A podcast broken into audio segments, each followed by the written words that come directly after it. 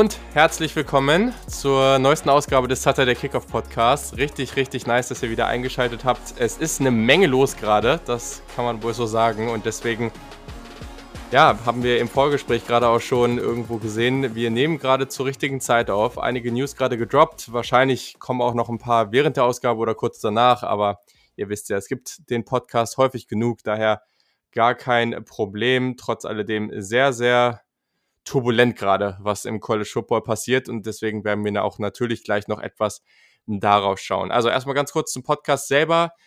Momentan kommen die Ausgaben ja immer relativ schnell hintereinander. Ich habe das Gefühl, dass es für einige Leute auch zu schnell ist. Deswegen, ich habe jetzt gedacht, ist natürlich die Frage, ob das jetzt vielleicht auch erstmal ein bisschen hinfällig ist, aber mit der heutigen Ausgabe beenden wir erstmal die College Football Previews, bevor ich jetzt wieder dann in der nächsten Ausgabe auf NFL Draft und, und mehr NFL-relevante Themen gucke.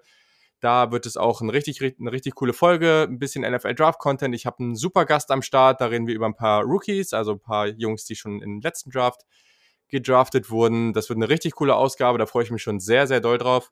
Und natürlich gibt es danach auch noch den großen Mailback. Wie gesagt, wie relevant das Ganze dann auch noch für die Saison ist, kann ich natürlich jetzt noch nicht sagen. Aber ich denke, es gibt genug Themen gerade, die besprochen werden können, auch in einem Mailback. Daher, ähm, den wird es natürlich noch geben. Also, Natürlich will ich mich erstmal noch mal kurz bedanken, denn Heiko Runke und Carsten zum Felde sind auch noch Supporter geworden. Ich freue mich echt irre. Das ist so, so cool, was in den letzten Wochen abgegangen ist. Vielen, vielen Dank für den ganzen Support. Als Info für alle Teilnehmer, das hat ja der Kickoff Fantasy Boats. Die NFL wird ja höchstwahrscheinlich stattfinden.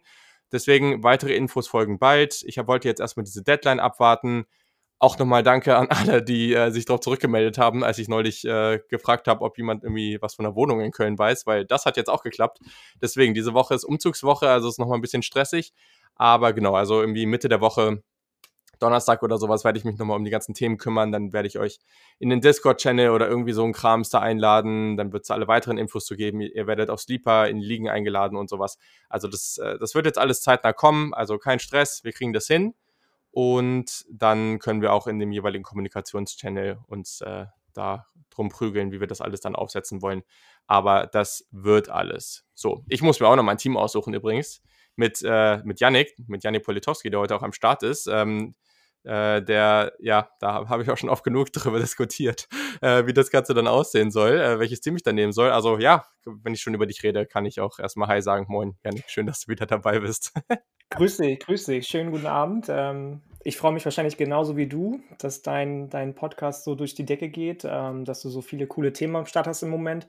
Fantasy Bowl wird mega, ähm, aber lass uns heute mal über andere Sachen als den Fantasy Bowl sprechen. Ganz genau, ganz genau. Das ist äh, eine sehr, sehr gute Überleitung, denn dieser riesengroße, monumentale Elefant, äh, den wir hier im Raum stehen haben, kurz bevor wir auf Record gedrückt haben. Also eigentlich schon gestern, da war es aber noch nicht so ganz safe. Und jetzt gerade ist eben die Meldung wirklich reingekommen. Die Big Ten, also die erste Power 5 Conference, nachdem bereits ein paar andere Group of Five Conferences, ein paar kleinere Unis auch schon gesagt haben, dass sie kein Football spielen werden, beziehungsweise das Ganze im Frühling versuchen, hat nun auch die Big Ten nochmal gewotet und gesagt, yo, wir werden erst im Frühling versuchen zu spielen. Das ist natürlich eine Riesen-News, das ist ein das ist monumental natürlich, aber gleichzeitig, ähm, ja, ist es vielleicht auch einfach sehr, sehr notwendig. Wir sprechen heute über die Pac-12. Da ist es tatsächlich relativ gegeben, würde ich mal sagen, dass auch die nachziehen werden. Was die Big 12 dann macht, ist so ein bisschen unsicher und auch vielleicht auch irgendwie so der relevante Faktor, je nachdem, wie sie sich entscheiden, wie dann auch die ACC und die SEC nachziehen könnten oder eben nicht. Ich bin sehr, sehr gespannt, was da passiert, aber erstmal wissen wir, dass die Big 10 raus ist für den Herbst und die Pac-12 höchstwahrscheinlich auch. Was bedeutet das denn jetzt? Wie, wie guckst du da drauf? Was gehen dir für die Gedanken durch den Kopf? Kannst ja erstmal ganz, äh, ganz wild drauf losreden. Ähm, ja, also natürlich ist es für, für uns als Fans erstmal schade, ähm, dass wir kein College Football äh, sehen können in den nächsten Monaten, aber ich glaube, das ist der am wenigsten relevante Punkt irgendwo irgendwie. Es geht vor allem natürlich um die Athleten einfach, beziehungsweise um die Studenten, die die Athleten ja nun mal auch sind, alle. Sehr, sehr junge Leute, teilweise noch Teenager, deren äh, Gesundheit jetzt zum Glück nicht so sehr aufs Spiel gesetzt wird, wenn sie spielen, weil da brauchen wir uns nicht, nichts vormachen. Das ist ein Vollkontaktsport, Football, und da ist einfach die Gefahr wahnsinnig, wahnsinnig groß, dass irgendwelche ähm, Erreger übertragen werden ähm, des Viruses. Und deswegen bin ich in erster Linie, auch wenn es natürlich, wie gesagt, für uns als Fans und Zuschauer auch hier von dem weit weg entfernten Deutschland, wo wir ja alle relativ gut mhm. dadurch gekommen sind, durch diese ganze Situation bis jetzt, ähm, ja, natürlich erstmal traurig. Aber ich glaube, das ist die einzig richtige äh, Entscheidung. Und natürlich ist es möglich, dann im Frühjahr zu spielen, wenn die USA, und das hoffen wir einfach mal alle, ähm, ist ja noch ein bisschen hin bis früher, aber ich hoffe einfach mal, dass da in den nächsten Monaten vielleicht ja auch mit einem Wechsel auf der obersten Ebene, die Präsidentschaftswahlen stehen ja auch mhm. an, ähm, mal ein anderer Spirit reinkommt und gesagt wird, Leute, wir tun jetzt mal was dafür, dass ähm, die Pandemie bekämpft wird. Ähm, deswegen hoffe ich auf den Frühling, freue mich aufs Frühjahr, bin glücklich tatsächlich für die Athleten, für die Studenten, dass sie ähm, nicht spielen müssen, in Anführungsstrichen. Natürlich haben auch einige gesagt, gesagt sie wollen spielen. Klar, das ähm, willst du immer, wenn das so dein Lebensziel ist, in die NFL zu kommen, willst du auch zeigen, was du kannst. Und natürlich waren das nicht nur Jungs, die irgendwie auf Messerschneide stehen. Auch Trevor Lawrence zum Beispiel, Justin Fields und wie sie alle heißen, haben gesagt, natürlich wollen wir spielen. Football ist unser ähm, tägliches Brot. Aber ähm, ich glaube tatsächlich, dass das ja nebensächlich sein sollte einfach. Mhm. Ja, sehr interessant. Also vor allem, es gibt ja einfach verschiedene Perspektiven auf das Thema. Ne? Also ich glaube, gerade wenn wir jetzt darauf gucken, was passiert jetzt eigentlich genau, ziehen andere nach. Es gibt ja auch diese ganzen Berichte, dass Nebraska, aber vielleicht auch Ohio State, Michigan und so weiter sich vielleicht jetzt für ein Jahr irgendwie einer anderen Conference anschließen. Es gibt ja die wildesten Theorien, die gerade rumschwirren und wir haben absolut keine Ahnung, was passiert.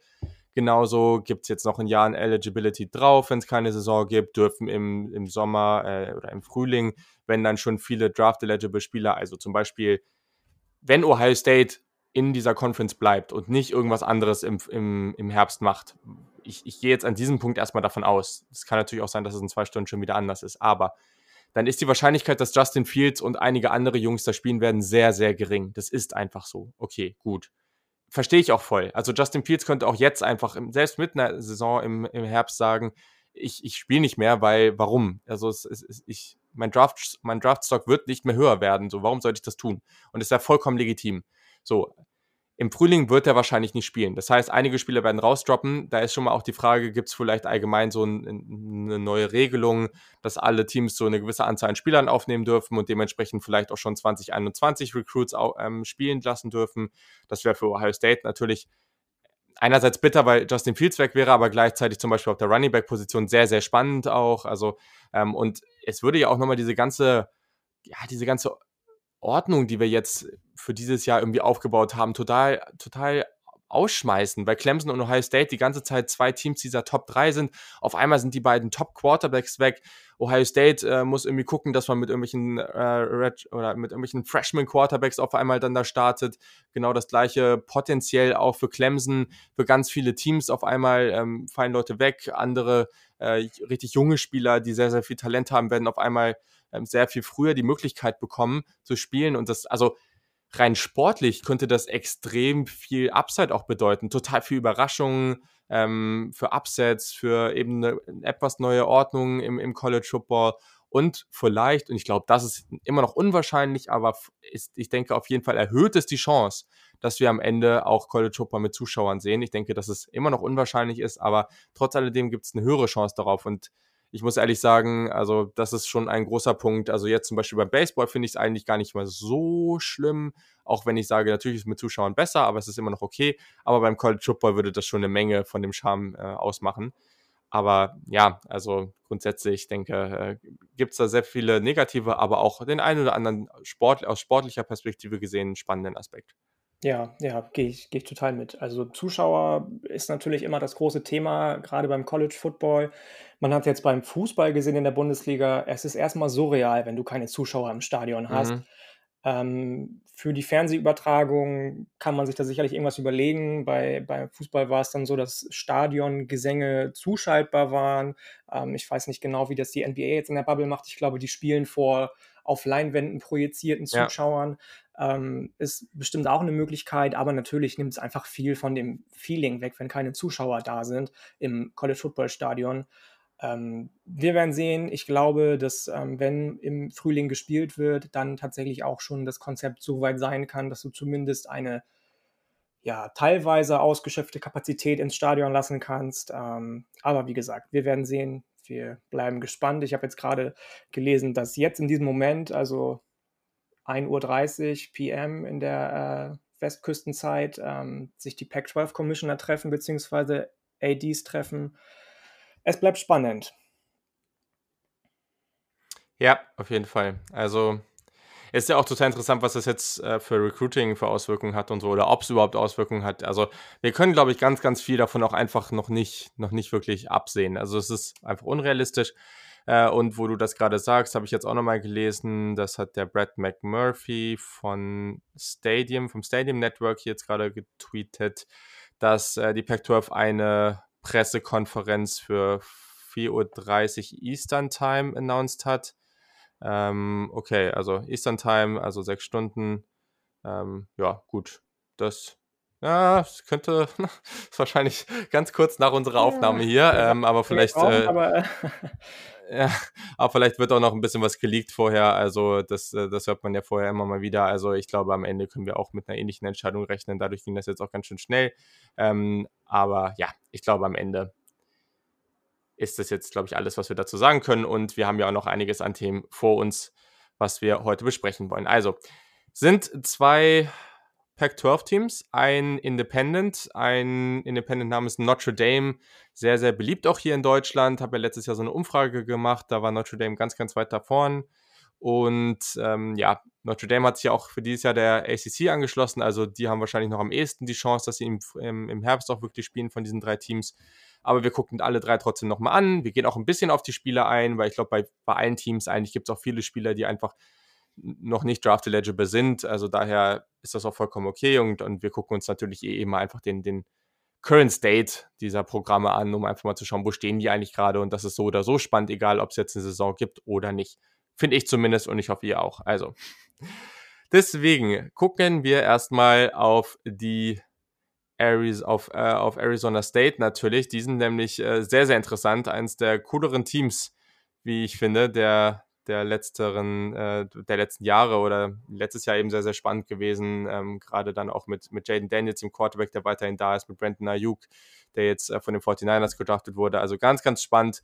Und daher gucken wir erstmal auf Arizona State, weil die sind wirklich interessant. So, die findet ihr in Tempe, Arizona. Ihre Farben sind so ein Weinro Weinrot und so ein Gelb-Orange. Also es, äh, so habe ich das jetzt mal interpretiert.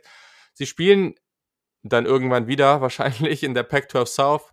Das Stadion ist das Sun Devil Stadium mit 71.706 Zuschauern. Headcoach ist Herm Edwards. Einige NFL-Fans sollten den auf jeden Fall kennen, der in seinen ersten beiden Jahren eine Bilanz von 15 und 11 hatte, lange, lange ausgelacht wurde für den Ansatz, den er hatte, äh, als er da hingekommen ist. Aber am Ende, oder was heißt am Ende, bis jetzt hat es erstmal sehr, sehr gut funktioniert. Offensiv spielen die ja, eine Spread Formation, defensiv wechseln sie jetzt zu einer eher traditionellen 4-3 und prominente NFL-Spieler sind jetzt gar nicht so viele. Also ich habe jetzt mal Brandon Ayuk, auch Ino Benjamin war ja jetzt ganz interessant, letztes Jahr sehr, sehr gut gespielt und im Draft sehr weit gefallen, warum auch immer. Und natürlich auch noch so Spieler wie Nikhil Harry, der jetzt bei den Patriots hoffentlich bald dann auch mal, ja, einfach nochmal ein bisschen, bisschen besser spielen wird oder auch eine größere Rolle bekommt. Aber das wird man dann sehen. 2019 war eine richtig, richtig spannende äh, Saison für Arizona State. Wie hast du sie denn gesehen, die Sun Devils? Ja, also erstmal vergiss mir nicht Terrell Sachs, ne? Also das ist wohl der bekannteste Spieler, glaube ich, für alle NFL. Ah, stimmt. Ja, okay, ich habe jetzt State stimmt. Ich habe tatsächlich hat. die aktiven Spiele angeguckt, deswegen, ähm, ja. Mhm. Und ähm, ja, es ist ja, es ist ja das zweite Jahr von ähm, Herm Edwards gewesen. Ähm, es war am Ende ja mit 8-5 relativ erfolgreich. Aber man wurde zum Beispiel auch im ersten Quarter ähm, aller Spiele, die man gespielt hat, 55 zu 94 outgescored. Also es war immer so ein Hin und Her bei Arizona. Erstes Quarter war immer so ein bisschen verschlafen, muss man ganz ehrlich sagen. Ähm, tatsächlich war die O-Line nicht immer unbedingt die sicherste. Also wenn man sich mal anschaut, dass in 37,5 Prozent aller Pässe, die Jaden Daniels geworfen hat, er under pressure war, was 120.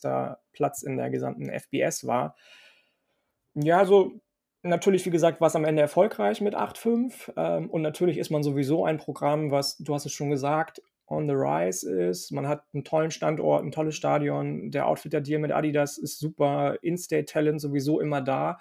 Die Bevölkerung wächst und ist sehr jung. Ähm, man müsste theoretisch schon seit Jahren besser sein, wenn man sich das mal so anguckt. Aber jetzt hat es mhm. eben dann Herm Edwards gebraucht anscheinend, um dann mal zu sagen, wir können jetzt doch wieder für zumindest den Pac-12 Championship competen. Ich muss ganz ehrlich gestehen, ich habe die 2019er Saison ähm, erst dann so richtig angefangen zu verfolgen, als du das erste Mal angefangen hast, so ein bisschen für die zu cheeren, immer mal wieder mit äh, Jaden mhm. Daniels als Quarterback. Ähm, aber ich habe es jetzt schon zweimal gesagt, man hat am Ende mit 8-5 die Saison abgeschlossen, war damit besser als zum Beispiel Stanford, was ein super Programm in der, äh, in der Vergangenheit gewesen ist, war damit besser als, ich glaube, auch ähm, Washington, also die Huskies. Äh, man kann sich nicht beschweren, glaube ich, bei den Arizona State Sun Devils im Moment. Das äh, glaube ich auch. Ich glaube, das ist ein sehr treffendes Statement an dieser Stelle. Und ja, also ich glaube, die Statistiken zeigen dann eben auch, dass man, man hat ein sehr vielversprechendes Team, aber äh, es war jetzt auch noch lange nicht perfekt alles. Ne? Also offensive Efficiency war man auf Platz 89, defensiv 78, ähm, Explosiveness, also Yards per Play ähm, waren auf äh, Platz äh, 73 offensiv, defensiv auf Platz 54. Also das sind alles so Geschichten. Es gibt auch noch natürlich ein paar positivere Statistiken, ähm, aber ich glaube, das ist eine sehr, sehr interessante Geschichte. Auch jetzt gerade aufs nächste Jahr oder auf die nächsten Jahre geblickt ist das alles durchaus interessant. Ich meine, das, das Recruiting wird langsam besser. Vor ein paar Jahren war man, war man da noch auf Platz 36. Ähm, jetzt letztes Jahr Platz 23, aktuell steht man auf Platz 26. Ich glaube, das ist schon alles ganz gut und vor allem, da bin ich jetzt mal gespannt auf deinen Take. Also letztes Jahr hat man ja gerade in Kalifornien sehr, sehr stark rekrutieren können. Also das war natürlich sehr auffällig und sehr interessant, dass man da so reingegangen ist und wirklich ein, ja, schon was Beachtliches geschafft hat. Gleichzeitig, ich meine, ich weiß nicht, ob es für dieses oder letztes Jahr war, hatte man ja, glaube ich, die, die besten 30 Spieler oder sowas aus Arizona sind ja nicht zu Arizona oder Arizona State gegangen. Und das ist natürlich wieder ein extremer Fail. Also das darf dir ja so irgendwie nicht passieren. Wie siehst du denn das Recruiting von Arizona State? Ähm, ich habe es ja eben schon angedeutet, nicht nur das gesamte Programm, auch das Recruiting im eigenen Staat müsste viel, viel besser sein eigentlich. Ja? Ich hoffe, dass mhm. Herm Edwards das mal hinbekommt jetzt die nächsten Jahre. Ich hoffe, dass der noch sehr, sehr lange bei Arizona State bleibt, weil der ist wirklich sehr, sehr gut, finde ich, fürs Programm geeignet. Ähm, ich, also ich bin da immer so ein bisschen zwiegespalten. Wenn dir regelmäßig, ähm, trotz dessen, dass dein Start eigentlich so in Anführungsstrichen schön ist, wenn du eine schöne, schöne Stätte hast und ähm, dann immer Leute, die wie, wie, auch jetzt Corey Foreman nächstes Jahr wahrscheinlich durch die Lappen gehen, der ja wahrscheinlich zu USC gehen wird, nachdem er von Clemson decommitted ist, ähm, dann ist es natürlich immer erstmal irgendwo eine Frage, warum schaffen die es nicht, in-State zu recruiten? Ähm, klar, wenn du dann im Nachbarstaat Kalifornien dafür umso besser bist, ist das auf der einen Seite erstmal schön, aber man sieht das zum Beispiel jetzt an UNC, die ja auch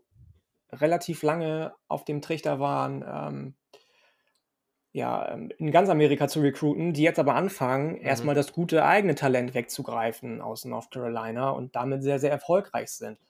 Seit ein, zwei Jahren hat auch Mac Brown in die Wege geleitet, wieder jetzt.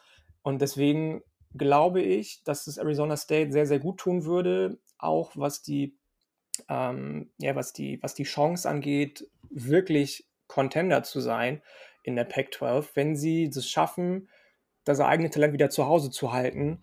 Und äh, mhm. bevor das nicht passiert, muss ich ganz ehrlich sagen, bin ich auch nicht bereit zu sagen, Arizona State ist wirklich wieder, wieder da. Also, weil es für mich immer irgendwie ein, ein Zeichen ist, wenn du das eigene Talent nicht zu Hause halten kannst, dass irgendwas im Programm nicht richtig ist. Deswegen ähm, hoffe ich, dass sie das äh, jetzt demnächst besser hinbekommen.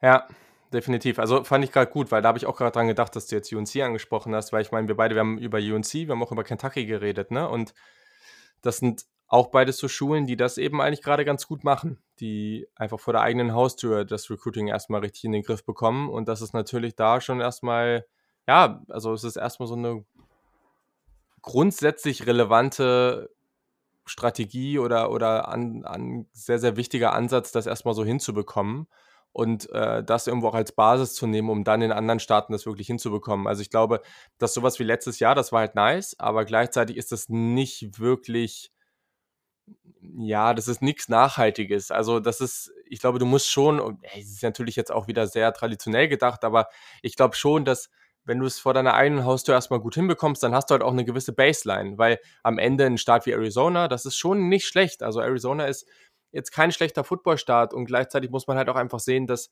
dazu kommt, dass immer mehr Leute einfach aus so Kalifornien, aus, diesen, aus dieser LA und San Francisco Area ähm, immer mehr so nach Arizona und so weiter in diese Gegenden ähm, umziehen, einfach weil, weil es in Kalifornien zu teuer wird zu wohnen. Und dementsprechend da, da gibt es schon einiges an Potenzial. Daher ist es auf jeden Fall nicht ganz unwichtig, dass sie, dass sie das äh, besser machen. Und ich glaube auch, dass sie das mit der Zeit hinbekommen werden, weil dazu ist Arizona State einfach zu attraktiv und die werden auch weiterhin, glaube ich, äh, sehr attraktiven Football spielen. Und außerdem ist es ja auch eine der bekanntesten Party-Unis der USA. Und ich denke, das hilft auch durchaus. Ich denke so. das auch. also, äh, gucken wir doch mal auf die Offense. Ähm, man hat einen neuen Offensive Coordinator, Zach Hill, der kam von äh, Boise State und ja, da wird es einiges Neues geben, vor allem aber auch, um Jaden Daniels dann eben besser einsetzen zu können. Wie siehst du denn diese Verpflichtung? Hm, für Jaden Daniels natürlich erstmal wahnsinnig schön. Er ist im kommenden, äh, in der kommenden Saison, sofern sie denn äh, im Frühjahr stattfindet, jetzt gerade habe ich gelesen bei Twitter, Sources tell, Big ja. äh, Pac-12 ist auch durch für den Herbst. Ähm, dann ist es natürlich schön für ihn, jemanden zu haben, der, äh, mit dem er wachsen kann. Ja? Er ist immer noch Sophomore, hat letztes Jahr als Freshman 17 Touchdowns und zwei Interceptions geworfen für fast 3000 Yards. Ähm, ich glaube, dass vor allem der und auch die ähm, zum Beispiel vier neuen Four-Star Wide Receiver, äh, die Arizona State gesigned hat in der jetzigen Klasse, dass es für die eine wahnsinnig gute Verpflichtung ist. Auch für die O-Line, von der wir schon gesprochen haben, beziehungsweise die ich schon angesprochen habe, ähm, die ja ähm, bis jetzt in den letzten fünf Jahren, glaube ich, habe ich gelesen, 2015 bis 2019 immer mindestens einen Transfer als Starter hatte, was natürlich nicht nachhaltig ist. Wenn du immer nur Grad-Transfers mhm. Äh, als Starter einsetzt, dann können sich deine eigenen jungen Leute ähm, eher nicht so gut entwickeln. Ähm, deswegen glaube ich, dass das eine richtig, richtig wichtige Verpflichtung war. Mhm. Sehr, sehr spannend. Also, du hast es jetzt auch schon ganz gut so angedeutet, weil ich glaube, also das, das kommt jetzt zusammen. Du hast jetzt gerade schon gesagt, es scheint jetzt wirklich safe zu sein. Mehrere Sources haben bestätigt, äh, dass die Pac-12 auch äh, durch ist, also keine Saison im Herbst spielen wird. An dieser Stelle für Arizona State, ähm, man kann, ich denke, es ist dann realistischer, dass die, dass die Teams dann auch nochmal mehr Zeit haben, sich auf eine Saison im, im, Frühling vorzubereiten.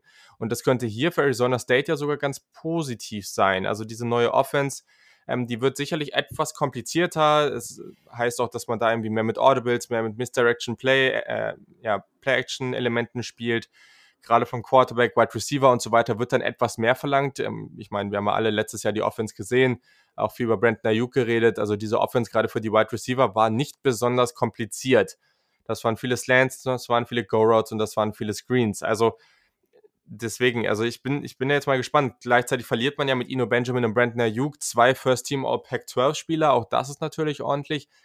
Ähm, am Ende könnte das ja wirklich positiv sein. Und ähm, ja, für Jaden Daniels einfach auch nochmal ein ganz großes Potenzial mit sich bringen, sich nächstes Jahr zu einem der besten College Football Quarterbacks überhaupt zu machen. Ja, ja, gehe ich total mit. Also der ist natürlich immer noch ein bisschen schmächtig von der Statur her, mhm. ähm, aber trotz dessen, dass er ich weiß gar nicht, wie viele Pfund wiegt, aber viele können das nicht sein. Lass es um die 160 wahrscheinlich sein, schätze ich mal, wenn ich den so angucke. Ja, ähm, ich glaube schon ein bisschen mehr, oder? Also. vielleicht auch 170, 175, ähm, aber ich glaube nicht, dass es das viel mal. mehr ist. Ähm, er kann dennoch mit seinen Füßen ganz gut umgehen, habe ich das Gefühl. Also der läuft ja. auch mal ganz gerne. Ähm, verlängert Plays, kreiert eigene Plays ähm, auf den Füßen. Ähm, ich glaube, der, der ist schon sehr, sehr spannend und ähm, zu Recht wird der von dir seit einiger Zeit ein bisschen ähm, supported und in den Himmel gehoben. Ja, ist einfach, der hat einfach viel Potenzial. Ob das am Ende jetzt was wird oder nicht, ne? Also das können wir auch alle nicht wissen. Aber am Ende ist das ein spannender Spieler. Du hast tatsächlich recht, 175 Pfund, also der Gute. Und ich bin jetzt hier nicht irgendwie, ne? Also ich, ich, ich würde jetzt auch mal sagen, dass ich relativ sportlich äh, bin, aber grundsätzlich kann man tatsächlich sagen, dass der größer ist als ich. Äh, und zwar irgendwie fünf Zentimeter und trotzdem noch zwei Kilo weniger wiegt. Äh, also, das ist eigentlich auch schon selten bei College Football Spielern. Vielleicht hat er sehr, sehr leichte Knochen, ich weiß es nicht. das kann natürlich auch sein. aber ich glaube es erstmal nicht. Aber er hat ja auch noch ein bisschen Möglichkeit, sich weiterzuentwickeln und der ist ja auch noch relativ jung. Was ganz spannend ist, ist, dass der, wenn man auf alle Quarterbacks mit mindestens 300 Pässen im College Football guckt, ähm, er die Nummer 1 äh, unter allen Quarterbacks im College Football eben ist. Bei der Interception-Rate, die liegt nämlich bei 0,59 Prozent. Und das ist natürlich richtig, richtig stark. Er hat nur zwei Interceptions geworfen letztes Jahr, dagegen 17 Touchdowns. Und ja, also der, der Junge hat schon drauf, der macht einiges richtig und wenn die Offense da jetzt mitzieht, dann wird das auf jeden Fall ganz spannend. Wie sieht es denn mit seinen Skill-Position-Spielern aus? Weil die müssen ihm ja dann auch noch mal ein bisschen aushelfen.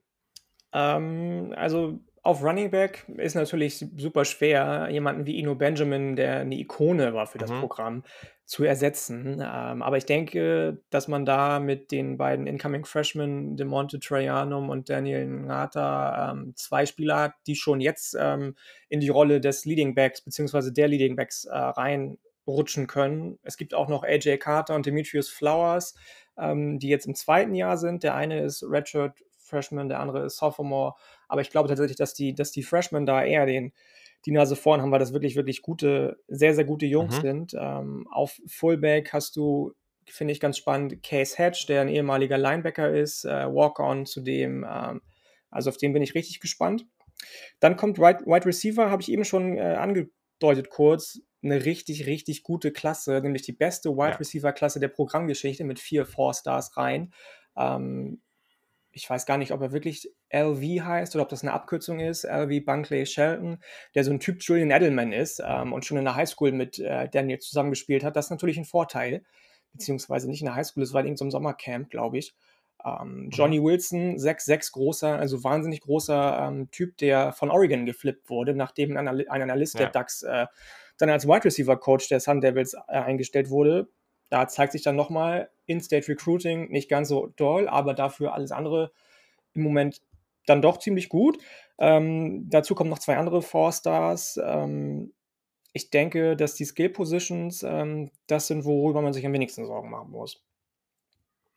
Ja, vor allem für die Zukunft, ne? Also das ist halt, äh, das ist halt richtig nice. Also Johnny Wilson war, glaube ich, ja auch kurzzeitig Five-Star. Also, und es ist halt auch so schön zu sehen, dass man hier so also sehr unterschiedliche Spielertypen hat. Also Johnny Wilson ist ja schon kurz gesagt, keine Ahnung, um die zwei Meter groß, ne? Bunkley Shelton, ganz anderer Spielertyp, auch Elijah Badger, ganz interessant. Dazu hat man natürlich noch Ratchet Senior Frank Darby, der ist natürlich auch sehr, sehr interessant, sollte ähm, Brandon Ayuk der jetzt beerben, war letztes Jahr ja schon ganz gut. Sehr, sehr ähm, guter Deep Threat, ja. Ich glaube, fast 20 Jahre per Catch 2019, das ist schon echt gut. Genau, genau. War damit auch mit, äh, mit den fast 20 Yards äh, Pac-12 Leader in Yards per Catch und Touchdowns per Reception, denn er hat, jetzt muss ich nochmal gucken, tatsächlich nur 31 Receptions gehabt, davon waren aber 8 Touchdowns. Das ist natürlich schon mal sehr stark und ich glaube, der wird dieses Jahr richtig ausrasten. Ich bin mal gespannt. Ich, ich, ich weiß nicht, ob der genau die gleiche Entwicklung wie in einem Brandon Ayuk auch in Bezug auf seinen Draft-Status äh, nehmen wird, aber ich glaube, ja, der wird schon ein solides Jahr haben. Und dann mit dieser Gruppe drumherum, da ist einfach enorm viel Potenzial und vor allem halt für die nächsten Jahre. Also dürfen nicht vergessen, Jaden Daniels ist erst Sophomore. Also der wird danach noch ein Jahr haben, mindestens. Ich kann jetzt erstmal damit rechnen, dass er nur drei Jahre spielen wird, aber mal gucken. Und wenn dann all die Jungs, diese vier, diese vier Receiver, die du eben schon angesprochen hast, wenn die alle dann als Sophomore da am Start sind, ne, also das ist richtig, richtig nice. Und das wird natürlich auch fürs Quarterback-Recruiting sicherlich helfen. Also das ist, ja, das ist ganz hervorragend. Die Running Backs hast du angesprochen. Das ist eine richtig coole Truppe. Auch sehr vielseitig wieder, sehr unterschiedliche Spielertypen da als Freshman. Ähm, genau, ne? Auf, auf äh, O-Line hat man natürlich auch wieder die, die Grad Transfers, wo du auch eben, eben schon drüber geredet hast. Also, das ist schon spannend und das wird einfach wieder auch richtig Laune machen, dazu zu gucken, wenn wir dann hoffentlich sie im Frühling auch sehen. Also, Arizona State weiterhin äh, auf jeden Fall ein richtig, äh, richtig interessantes Team und äh, hat sich der Christian Lohr natürlich mit Absicht so ein spannendes Ding da ausgesucht, so ein spannendes Team da als, äh, wie, wie, sagt man es dann immer so schön, äh, als lifelong Arizona State-Fan, ne? ist natürlich schon auf die Welt gekommen als großer äh, Arizona State Sun Devil-Fan. So wie das immer so ist, wenn die äh, Fußballspieler zum Beispiel auch den Verein wechseln und sagen, ich wollte schon unbedingt als Kind für Castro Brauxel spielen. Das ist richtig. Allerdings von Brandon Ayuk gibt es tatsächlich ein Foto, als er sehr, sehr klein äh, war, von im, im 49ers T-Shirt oder Trikot. Also das äh, muss man, muss man schon sagen. Nee, also ich denke, sehr, sehr interessantes Team, sehr, sehr interessante Gruppe, die man, die man da hat. Und ja, guckt auf jeden Fall mal rein, wenn es dann irgendwann die Möglichkeit gibt, weil, oder schaut euch auch mal, schaut euch das auch nochmal an aus dem letzten Jahr. Klar, die Skill-Position-Spieler, die sind da jetzt äh, die, zumindest die wichtigsten nicht mehr am Start, aber gleichzeitig könnt ihr noch mal ein bisschen Jaden Daniels angucken. Der macht auf jeden Fall sehr, sehr viel Laune. Kommen wir mal zu Defense. Die ist auch durchaus interessant, würde ich sagen. Man hat zwei Defensive Coordinators und auch die sind super interessant, nämlich ja, Marvin Lewis, den sollten einige von euch noch kennen, ehemaliger, sehr langer Head Coach der Cincinnati Bengals. Und auch Antonio Pierce ist sehr, sehr interessant, ein hervorragender Recruiter. Und sie wechseln von, ja, hatte ich eben schon kurz angesprochen, von einer 3-3-5 zu einer etwas, ja, eher so Pro-Style 4-3. Ähm, und das ist auf jeden Fall erstmal sicherlich ein relativ großer Schritt an dieser Stelle, aber ich glaube, um die Defense muss man sich gar nicht so viele Sorgen machen. Letztes Jahr forcierte man 1,54 Fumbles pro Spiel, das war Platz 2 im College Football, das ist natürlich sehr, sehr stark. Und ja, also es kommt schon, es kommt schon einiges auch wieder zurück an, an Startern und, und auch einfach Erfahrung auf dem Feld. Und ich denke, da kann man durchaus drauf aufbauen, oder? Ich denke auch, das sind auf jeden Fall ein paar spannende Jungs dabei, die Herm Edwards in seinem äh, Kader hat. Er war ja selbst neun Jahre lang in der NFL als Cornerback ähm, tätig, beziehungsweise hat er gespielt, ich glaube, für die Kansas City Chiefs war das. Ähm, wenn er selbst Defensive Back war, beziehungsweise Cornerback, wird er wahnsinnig gut hoffentlich mit Jack Jones, ehemaliger Five-Star, der bei USC seine Karriere angefangen hat im College, ähm, zurechtkommen. Der ist ja gewechselt zu Arizona State, musste dann so ein paar akademische Geschichten nachholen, hat währenddessen alles so ein bisschen schleifen lassen, was, was sportlich ähm, das Thema anbelangt hat. Kann man ihm nicht verübeln, Bildung ist auch wichtig. Ist dabei ein bisschen eingerostet, aber ähm, ich denke jetzt ähm, in der kommenden Saison, gerade mit dem jetzigen Stand, dass er noch ein bisschen mehr Zeit haben wird, sich darauf vorzubereiten, ist äh, vor allem der sehr, sehr, sehr, sehr spannend. Ähm, ich weiß nicht, wie du, ihn, wie du ihn siehst. Er hat ja noch einen sehr spannenden Partner auf Cornerback, dessen Name mir gerade aber entfallen ist. Ich habe den Namen eben äh, nicht verstanden. Meinst du Kobe Williams? Nee, der ist weg, aber ich habe den Namen eben gerade nicht von, verstanden. Von wem jetzt? Von äh, dem Cornerback, von dem du eben gesprochen hast. Also von Jack Jones rede ich jetzt. Ah, okay. Ich habe das ist gerade, äh, da hat die Technik gerade nicht mitgespielt, oh. aber ja. Äh, dann meinst du Chase Lucas. Der, der auf der anderen Seite spielt wahrscheinlich, ja, genau. Genau, genau. genau. genau. Richtig, ja, also, du sagst.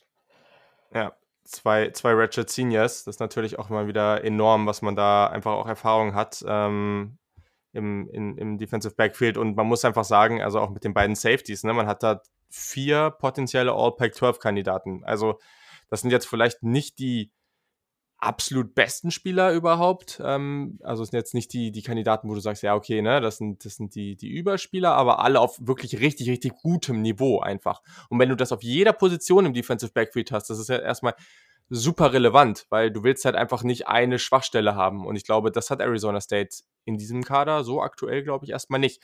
Es ist natürlich hier ganz wichtig, je nachdem, was jetzt halt einfach äh, passiert, ähm, mit, mit der Saison. Das sind halt alles Ratchet Seniors. Also ich hoffe wirklich auch für die, dass, dass die dann, falls jetzt im Frühling zum Beispiel auch nicht gespielt wird, dass, äh, dass sie dann noch ein weiteres Jahr an Eligibility bekommen, weil bei den Jungs könnte ich mir vorstellen, dass sie das dann auch gerne nutzen wollen würden. Ich denke auch, ich denke auch. Gerade wenn man sich den Rest von der Defense anguckt, wo auf jeden Fall auch noch ein paar spannende Leute dabei sind. Ähm, in der mhm. D-Line zum Beispiel German Lowell, der letztes ja. Jahr 6,5 Sacks und 10,5 Tackles for Loss hatte oder ähm, auf Linebacker-Position Merlin Robertson, ein Junior, den ich super spannend finde. Mhm. Letztes, äh, nee, vorletztes Jahr als Freshman 77 Tackles, 8,5 Tackles for Loss, 5 Sacks und der wiegt 250 Pfund. Ich glaube, mehr Gardemaß kannst du kaum haben als Linebacker und ähm, dass man mit denen nochmal zusammenspielen möchte, kann ich mir schon vorstellen und deswegen bin ich da auch, äh, beziehungsweise wäre ich da auch optimistisch, vorsichtig, aber optimistisch, ähm, dass die, die Seniors ähm, nochmal spielen in der ähm, in äh, Arizona. Ja, das, äh, das glaube ich tatsächlich auch. Also, das, ja, halte ich für, für durchaus realistisch. Ähm, Finde es spannend. Äh, Jermaine Lowell hast du gerade schon angesprochen. Der ist echt richtig, richtig gut. Der hat mir auch schon viel Spaß gemacht. Denke, das ist auch so der beste D-Liner im Team. Ähm, wechselt jetzt ähm, nach innen auf, äh, auf die Three-Tech-Position. Und ich denke, das ist nochmal ganz interessant, weil der bringt jetzt sehr, sehr viel Geschwindigkeit mit. Da kann der gegen Interior Offensive Line-Spieler sicherlich auch nochmal einiges rausholen. Dazu ein weiterer Name, ganz interessant, äh, Junior Tyler Johnson wird äh, Defensive End spielen, ist oder gilt so als, als bester purer Edge Rusher des Teams und war vorher Outside Linebacker, hat auch wohl diese Offseason über Retirement nachgedacht, aber sich jetzt wohl dagegen entschieden. Mal gucken, was jetzt auch da die Auswirkungen von so einer verlegten erstmal Saison sind. Das ist natürlich gerade in solchen, solchen Geschichten dann auch nochmal wichtig. Und äh, ja, auf Nose Tackle hat man auch noch äh, DJ Davidson und TJ Piscifea. Und das ist einfach, also die je nachdem, ne, die werden jetzt, äh, der eine ist der Backup, ich denke, DJ Davidson wird am Ende starten und das ist natürlich auch nochmal richtig gute, ein richtig gutes Duo im, im Run-Support einfach. Also ich glaube, da hat man eine, eine der besseren Nose-Tackle-Rotations in der Pac-12.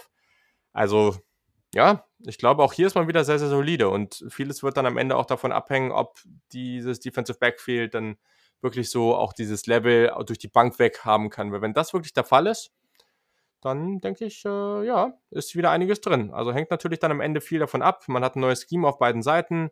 Äh, Jaden Daniels, seine Entwicklung, äh, gerade auch viele Freshmen dann in der Offense. Also ist natürlich einiges an, an Unbekannten auch. Aber ich glaube, es ist auf jeden Fall möglich, dass man eine bessere Saison hat als letztes Jahr. Würdest du da mitgehen?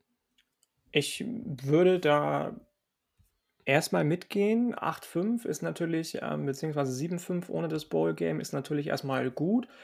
Jetzt über einen möglichen Outcome der nächsten Saison zu ähm, diskutieren, philosophieren, wenn man, äh, beziehungsweise wir gerade gehört haben, dass die Pac-12 wahrscheinlich auch im Frühjahr erst spielen wird und dann eventuell ja auch einen neuen Schedule hat und nicht mehr den auch erst neu äh, auf, entworfenen äh, Conference-Only-Schedule, halte ich irgendwo irgendwie für müßig, aber ähm, mhm.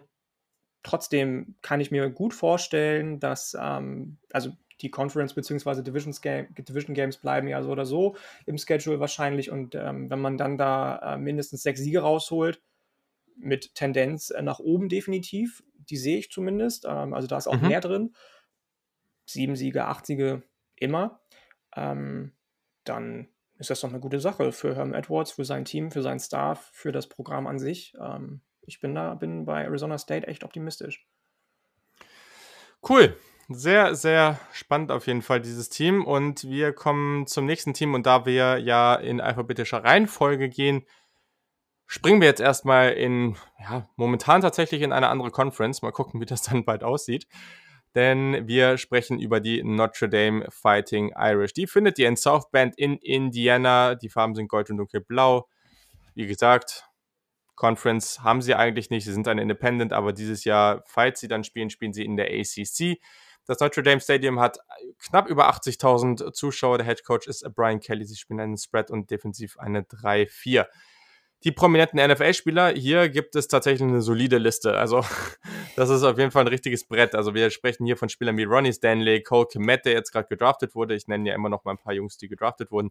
Zach Martin, Jalen Smith, Julian Aquara, EQ, Sam Brown, Quentin Nelson, Tyler Eifert, Kyler, Kai Rudolph, Harrison Smith, Golden Tate und Mike McGlinchey. Also, allein die Offensive Line-Spieler sind halt einfach schon brutal.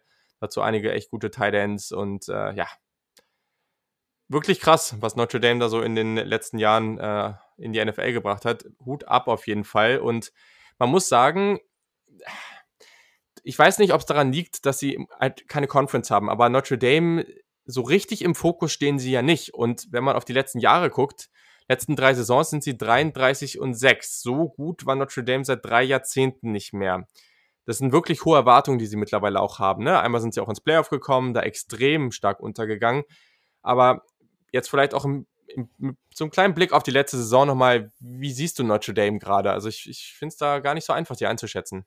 Ich bin, bin, da, bin da bei dir. Also Brian Kelly ist ja jetzt, glaube ich, seit zehn Jahren da oder jetzt kommt er ins Elfte, ähm, glaube ich. Ja. Ähm, für mich ist Notre Dame immer tatsächlich so ein, so ein großes Mysterium gewesen und aber auch eine große Faszination. Also ähm, sind wohl eines der, wenn nicht sogar das über die gesamte Nation äh, gesehene, ähm, gesehen äh, bekannteste Programm, auch in, mhm. im Ausland, wenn du nach Deutschland guckst, ähm, eines der Programme, die am omnipräsentesten sind in der Wahrnehmung von, von den Leuten, die sich für Football bzw. College Football interessieren.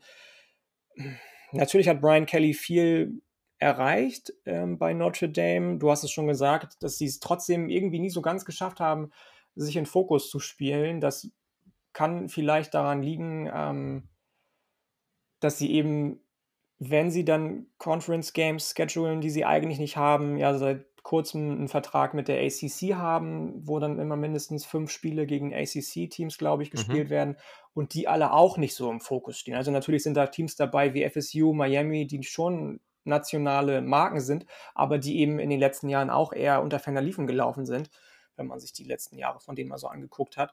Und ähm, ich bin da mal so ein bisschen zwiegespalten, weil auf der einen Seite gibt es so ein bisschen Bias, was Notre Dame angeht, wenn es um die Preseason Polls geht. Also da können sie noch so wenig Talent zurückbringen, noch so wenig äh, Production zurückbringen. Sie sind immer unter den Top 10 gefühlt ähm, in den Preseason Polls. Aber wenn es dann nachher Richtung ähm, reguläre Saison geht, dann interessiert sich eigentlich kaum einer für Notre Dame, sondern alle sagen, oh Gott, Oklahoma, oh Gott, Oregon, oh Gott, Alabama, oh Gott, ähm, Ohio.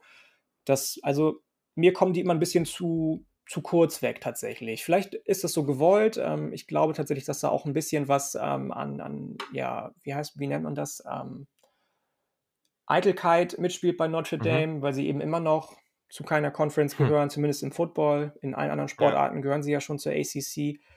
Ähm, ich, ich finde dafür, was Notre Dame für den Sport getan hat und dafür, was die an NFL-Talent rausgebracht haben, was die für eine Historie haben, ähm, sind die mir ein bisschen zu sehr unterpräsentiert tatsächlich in der nationalen Wahrnehmung in Amerika.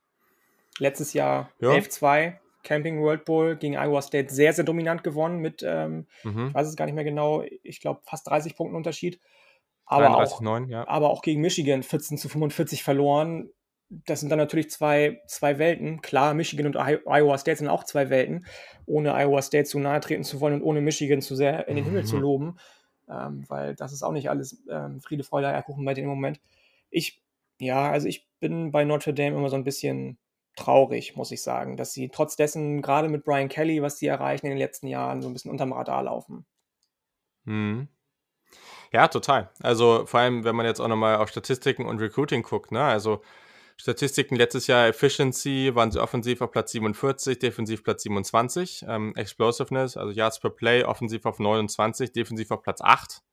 Finishing Drives, offensiv Platz 13, defensiv Platz 29. Das war auch sehr, sehr gut. Recruiting war in den letzten vier Jahren, also beziehungsweise 2018 bis 2020 plus jetzt auch noch aktueller Stand in 2021 waren sie auf Platz 10, Platz 16, Platz 8, Platz 18, Platz 12. Das ist alles eigentlich sehr, sehr gut. Also das Ding ist natürlich auch, wenn Notre Dame da jetzt mal bei einem irgendwie in den Playoff kommt, ähm, ist natürlich auch nicht so einfach außerhalb einer Conference und dann wirklich mal so einen großen Schritt macht und da auch mal ein Spiel gewinnt oder vielleicht sogar eine Meisterschaft gewinnt. Das ist natürlich, das wäre natürlich ein Riesending für die auch und auch einfach für die Wahrnehmung, Wahrnehmung. Aber gleichzeitig bewegt man sich in so einem Feld.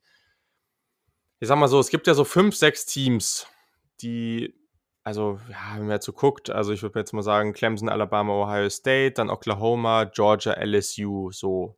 Ähm, jetzt mal so als, als Kreis. Und danach gibt es so, ich würde mal sagen, bestimmt so fünf bis zehn Teams, vielleicht sogar eher zehn Teams, die alle sich so die ganze Zeit in diesem Bereich bewegen. Immer so Top 20 im Recruiting, mal besser, mal schlechter, viel Talent, ähm, sich dann hier und da mal eine unnötige Niederlage abholen, aber am Ende eigentlich immer so eine grundsätzliche Chance haben und eigentlich immer sehr, sehr gut sind. Und da fällt Notre Dame gerade ein bisschen rein. Und auch hier, haben wir auch bei genügend Teams schon drüber gesprochen, schafft man auch einfach nicht ganz so den Sprung vorne in die Spitze. Und also wie viel hat das jetzt damit zu tun, dass man nicht normalerweise in einer Conference spielt und halt einfach zum Beispiel kein Conference Championship ähm, Game hat, da keine Conference gewinnen kann und so eben dann auch sicherlich beim, beim College Football Playoff Komitee einen gewissen Nachteil hat? Mm, ja, also das das glaube ich gar nicht mal so sehr, dass das ähm, so ist, weil Notre Dame ja dann doch, auch wenn ich eben gesagt habe, sie fallen immer ein bisschen hinten über, ein großer Name ist einfach. Ähm, mhm. Ich glaube eher, dass das was damit zu tun hat, dass du diese Gap nicht schließen kannst im Recruiting. weil du eben Notre Dame bist und weil du ähnlich wie zum Beispiel Stanford, ähnlich wie Northwestern einfach auch bestimmte akademische Voraussetzungen erfüllen musst als Spieler von Notre, Notre Dame und die sich dann einfach sagen, wir machen es nicht wie College XY, wir lassen nicht alle Studenten, Hauptsache sie spielen Football, äh, rein und auch durch die Prüfungen einfach easy durch und so weiter und so fort, ohne jetzt irgendwelchen Colleges was unterstellen zu wollen. Aber die sind dann einfach sehr rigoros wahrscheinlich und sagen, pass auf, ja. wenn ihr bei uns spielen wollt, dann Leute bitte auch auf der einen Seite, wir sind eine katholische Uni, ja, also haltet euch irgendwo irgendwie auch an die christlichen Werte. Auf der anderen Seite ähm, seht zu, dass ihr akademisch das alles hinbekommt. Und das kriegen eben nicht alle hin. Also ähm, wir brauchen nicht darüber zu sprechen, dass in jedem Sport wahrscheinlich Leute dabei sind, die den Sport super, super talentiert spielen können, aber danach kommt eben einfach nichts. Dafür haben sie eben dieses sportliche Talent. Ähm, und das gibt es bei Notre Dame eben einfach nicht. Wenn du bei Notre Dame spielst, heißt das ganz klar, akademischer ähm, Ehrgeiz und akademisches Können muss auch da sein. Ich glaube, das ist eher der Grund. Spielt auf jeden Fall mit rein. Ganz, ganz wichtiger Aspekt. Also gibt es natürlich so Schulen wie Stanford, wo es natürlich sicherlich noch mal ein gutes Stück extremer ist. Aber Notre Dame, ähm, gerade so in der Packing Order der, der akademisch auch besten Power 5 Schools, kommt dann sicherlich relativ schnell danach. Ähm, ja, ich glaube, mit so Unis wie so Michigan ist auch relativ stark, was das angeht. Aber ich glaube, gerade so, was die Anforderungen auch an Student Athletes gilt, ähm, ist, ist Notre Dame dann schon so in der nächsten Riege auf jeden Fall ähm, und sicherlich ein großer Faktor. Gucken wir mal auf die Offense. Da haben sie mit Offensive Coordinator Tommy Reese, ähm, ja, eigentlich einen ganz, ganz soliden Schnitt ähm, oder ganz, ganz solide Leistung gebracht, auf jeden Fall. Haben nur 0,85 Turnover pro Spiel verursacht. Äh, das sind, oder das ist Platz 7 im College Football gewesen. Mit 76,3% in der Touchdown-Rate in der Red Zone war man auf Platz 8. Ähm, das ist natürlich sehr, sehr gut. Ähm, muss nochmal korrigieren. Offensive Coordinator Tommy Reese ist natürlich neu. Der durfte allerdings schon mal im, Bows, äh, im Bowl-Game gegen Iowa State ran. Hast ja schon gesagt, das lief ganz gut. Aber gleichzeitig, gut, es ist jetzt auch die Frage, wie, wie aussagekräftig diese Bowl-Games immer sind für neue Coaches. Also ich glaube, da muss man nochmal mit Vorsicht dran gehen. Aber ich glaube, am Ende hat er natürlich schon ziemlich viel Talent auch wieder in diesem Team, sodass man zumindest mal eine sehr solide Saison von dieser Offense erwarten kann. Ähm, was sind so der so der große positive Aspekt für dich, wenn du auf diese Offense guckst? Mm, die O-Line tatsächlich. Also mhm. wir sprechen bestimmt gleich noch über Ian Book, den Quarterback, aber wenn ich auf die Offensive gucke, dann ähm, ist vor allem die O-Line. Da hast du zum Beispiel Liam Eichenberg und äh, Tommy Kramer, der eine Tackle, der andere Guard. Ähm, zwei Jungs, die wahrscheinlich sehr, sehr sicher, sehr, sehr früh nächstes Jahr im Draft gezogen werden oder in der Draft. Mhm. Das Fass mache ich jetzt nicht auf hier. Ähm, Das habe ich, glaube ich, neulich auch schon mal irgendwo gesagt. Ähm, äh, das, da hast du natürlich Leute, ähm, die absolute Bretter sind. Ne? Ähm, du hast nicht so viele Sacks, glaube ich, zugelassen. Beide haben über ihre Seite, glaube ich, tatsächlich gar keinen Sack zugelassen letzte Saison. Ähm, es kommen immer wieder neue O-Line-Talente nach, haben wir eben schon drüber gesprochen. Ähm, Rocco Spindler zum Beispiel, ähm, Top 50 Prospect, hat jetzt für die 221er-Klasse äh, committed. Das ist einfach so Notre Dames Ding. O-Line und äh, den Quarterback beschützen, die Skill-Position-Player be beschützen und einfach auch einen Grundstein für den Erfolg, denke ich. Ähm, wenn du dann noch einen Quarterback hast wie Ian Book, der inzwischen Redshirt Senior ist, klar, sein Ceiling ist jetzt nicht mehr ganz so hoch wahrscheinlich. Ich denke tatsächlich mhm. auch, dass es schon erreicht hat.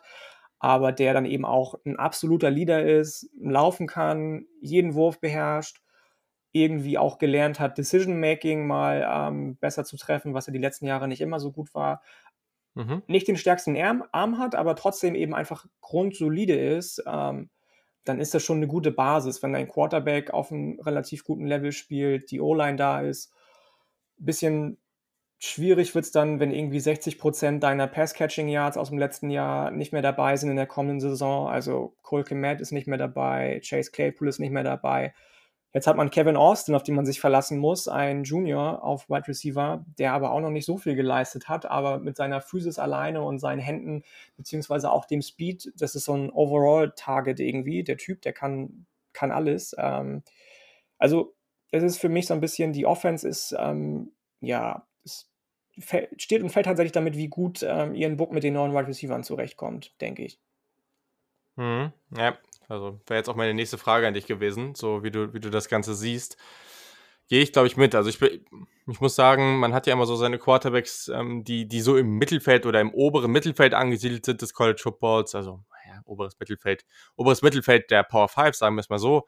Und dann gibt es ein paar von denen, die man irgendwie nicht leiden kann und ein paar mag man dann irgendwie aus vielleicht auch einfach sehr subjektiven Gründen irgendwie mehr. Ich find, fand ihren Book eigentlich immer ganz cool. Also ich, ich halte auch einiges von dem, aber gleichzeitig hast du natürlich voll recht. Also das, das, der hat jetzt keinen besonders starken Arm, das ist jetzt kein, kein besonderes Quarterback-Talent. Bin mal gespannt, was der aus dem Jahr macht. Ähm, vielleicht schafft man da jetzt ja auch irgendwie eine wirklich gute und positive Entwicklung und am Ende kann er sich für den Draft, äh, für den, die, ich muss sagen, ich bin ja bei D-Draft, aber ich sage auch trotzdem hier und da mal beides, weil irgendwie geht für mich auch beides. Mir ist das mittlerweile auch recht egal, aber okay. Ähm, sehe ich auch so, sehe ich ähm, auch so. Genau, okay, perfekt vielleicht kann er sich ja auch noch entwickeln. Also das ist ja wieder das Ding, ne? Und das ist so das Interessante immer dabei. Und das ist aber auch wieder was, was sehr interessant mit dieser ganzen Dynamik, die wir jetzt gerade haben. Das hat Joe Burrow schon richtig gesagt. Wäre die letzte Saison nicht da gewesen, dann, dann wäre Joe Burrow jetzt irgendwie im Practice Squad von irgendeinem Team oder, oder irgendwie ganz weit am Ende vom Depth Chart, ne? Und also Joe Burrow war auf einem ähnlichen oder wurde ähnlich gesehen auf einem Level wie in Book dieses Jahr, oder? Bin ich da jetzt ganz falsch? Also ich glaube, ich, ich glaube nicht. Also ich denke, dass der oder? so, also er hat es ja selbst auch gesagt, ähm, was du eben auch schon gesagt hast, er wäre dann wahrscheinlich arbeitslos jetzt, vielleicht sogar tatsächlich. Also ja. er selbst hat sich auf einem ganz anderen Level gesehen äh, vor der letzten Saison. Und ähm, das, das ist schon richtig, ja. Also mich erinnert Ian Book immer so ein bisschen an äh, Andy Dalton, muss ich sagen, ähm, mhm. vom, vom Skillset her. Der wurde ja relativ früh gezogen, ich glaube in der zweiten Runde vor fast zehn Jahren. Ähm, mhm. So weit oben sehe ich ihn jetzt nicht, aber wenn die Saison für Ian Book und für Notre Dame mehr als erfolgreich verläuft, warum soll der denn nicht auch ähm, in der zweiten, dritten Runde gezogen werden? Also, oder so noch früher sogar. Also, das ist alles immer möglich, klar. Alles ist, alles ist möglich, wie immer. ja, aber nee, gerade durch seine Athletik, das ist echt ganz gut. Also ich bin, ich bin gespannt.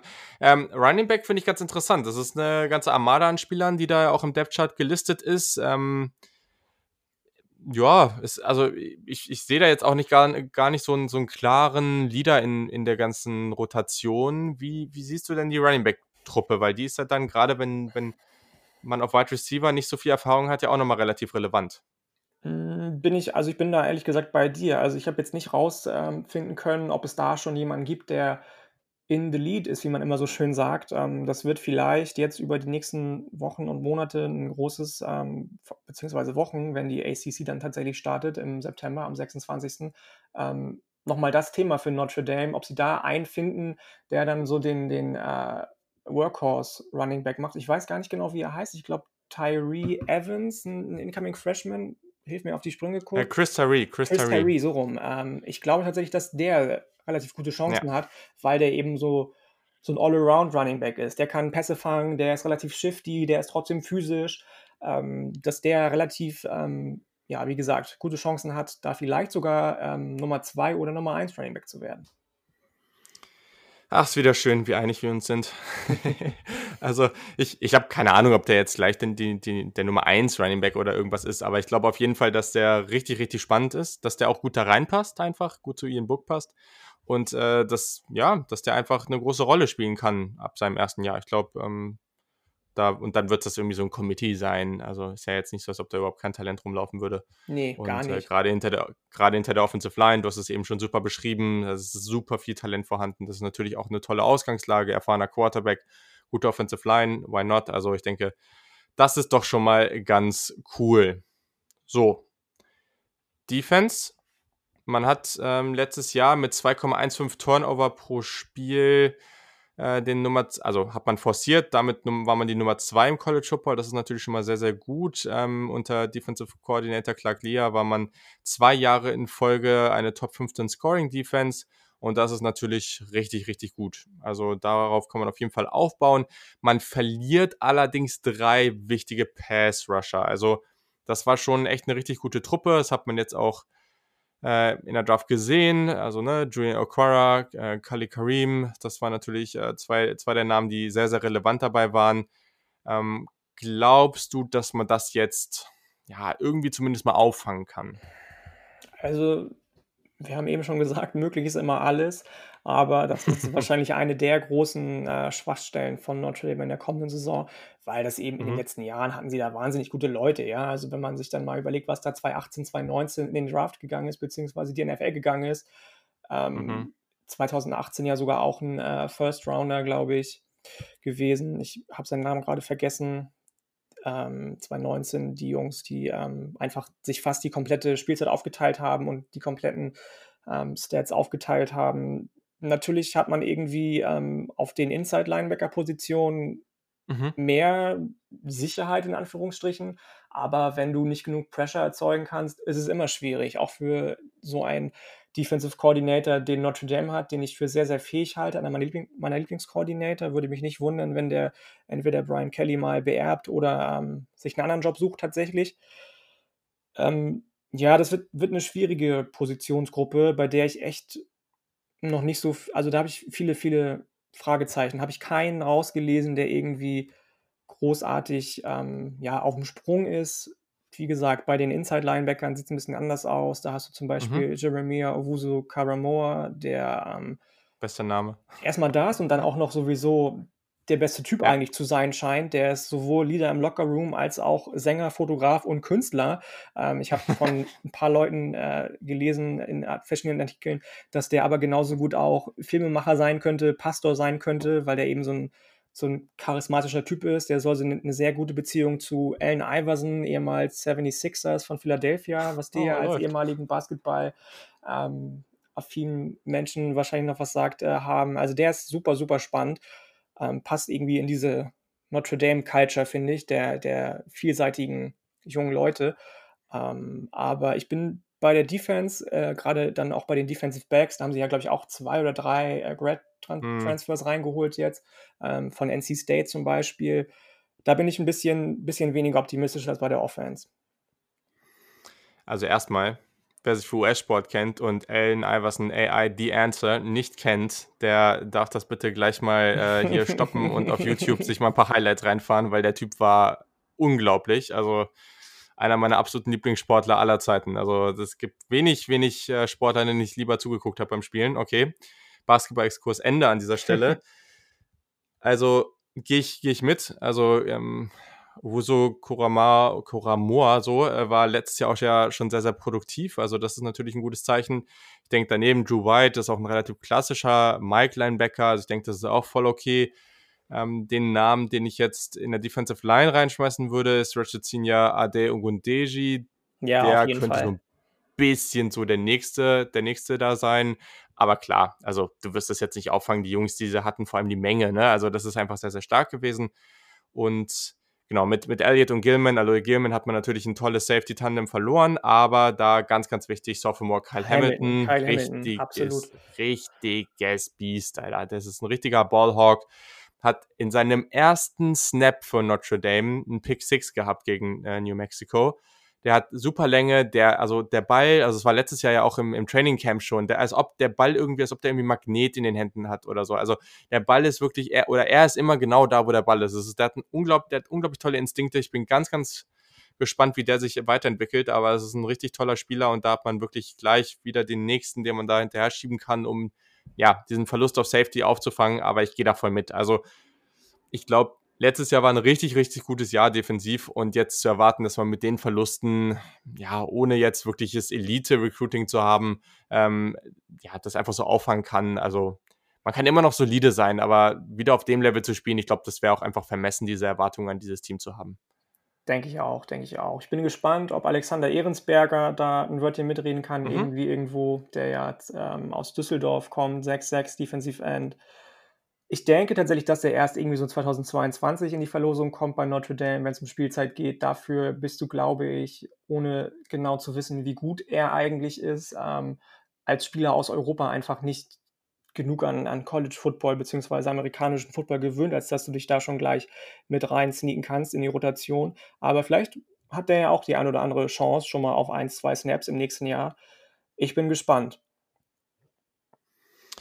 Ich auch, ja. Ähm, ich weiß nicht, wie viel Sinn es jetzt hier noch macht, sich ein Schedule anzugucken. Also sie haben ja ein Schedule in der ACC bekommen, muss man jetzt alles nochmal abwarten. Also ja, also der Schedule an sich ist spannend, ne? Also man hat ähm, da Spiele gegen einige gute Teams. Man würde gegen Florida State spielen, gegen Louisville spielen, bei Georgia Tech, bei Pittsburgh, gegen Clemson, ähm, bei North Carolina. Also da sind auch schon einige Stolpersteine dabei. Also ich würde jetzt nicht erwarten, dass man da ungeschlagen durchgeht, allein das, dadurch, dass man gegen Clemson spielt. Aber es gibt doch genug Teams, die da im Schedule auch noch zusätzlich sehr, sehr gut sind und von denen ich auch weiß, dass du sie sehr wertschätzt. Also ich glaube, zwei Niederlagen könnte man da schon, könnte man da schon einrechnen, oder?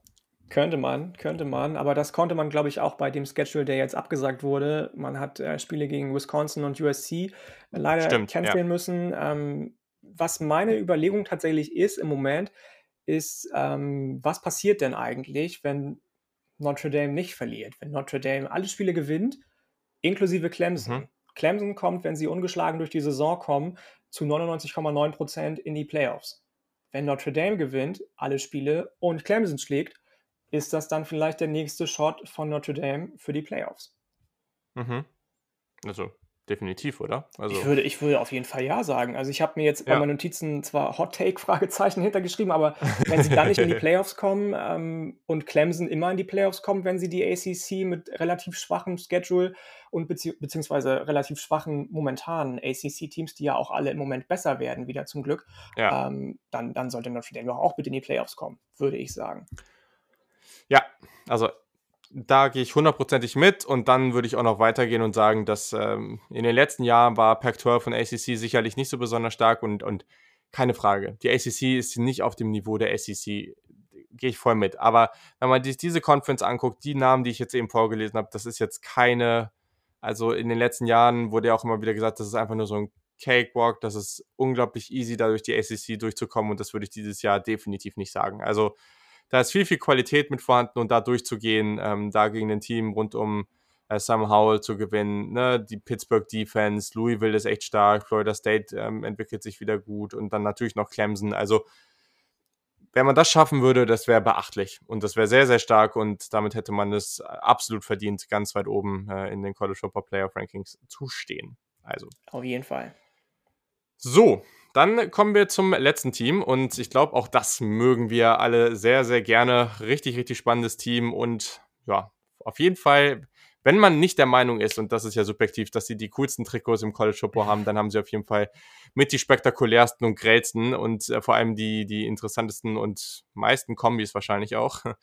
Denn wir sprechen von dem Team, das ihr in Eugene, Oregon findet, nämlich die Oregon Ducks. Die Farben sind grün und gelb, sie spielen in der Pac-12 North. Sie spielen im Autzen Stadium, in Autzen Stadium, das fast 54.000 Leute.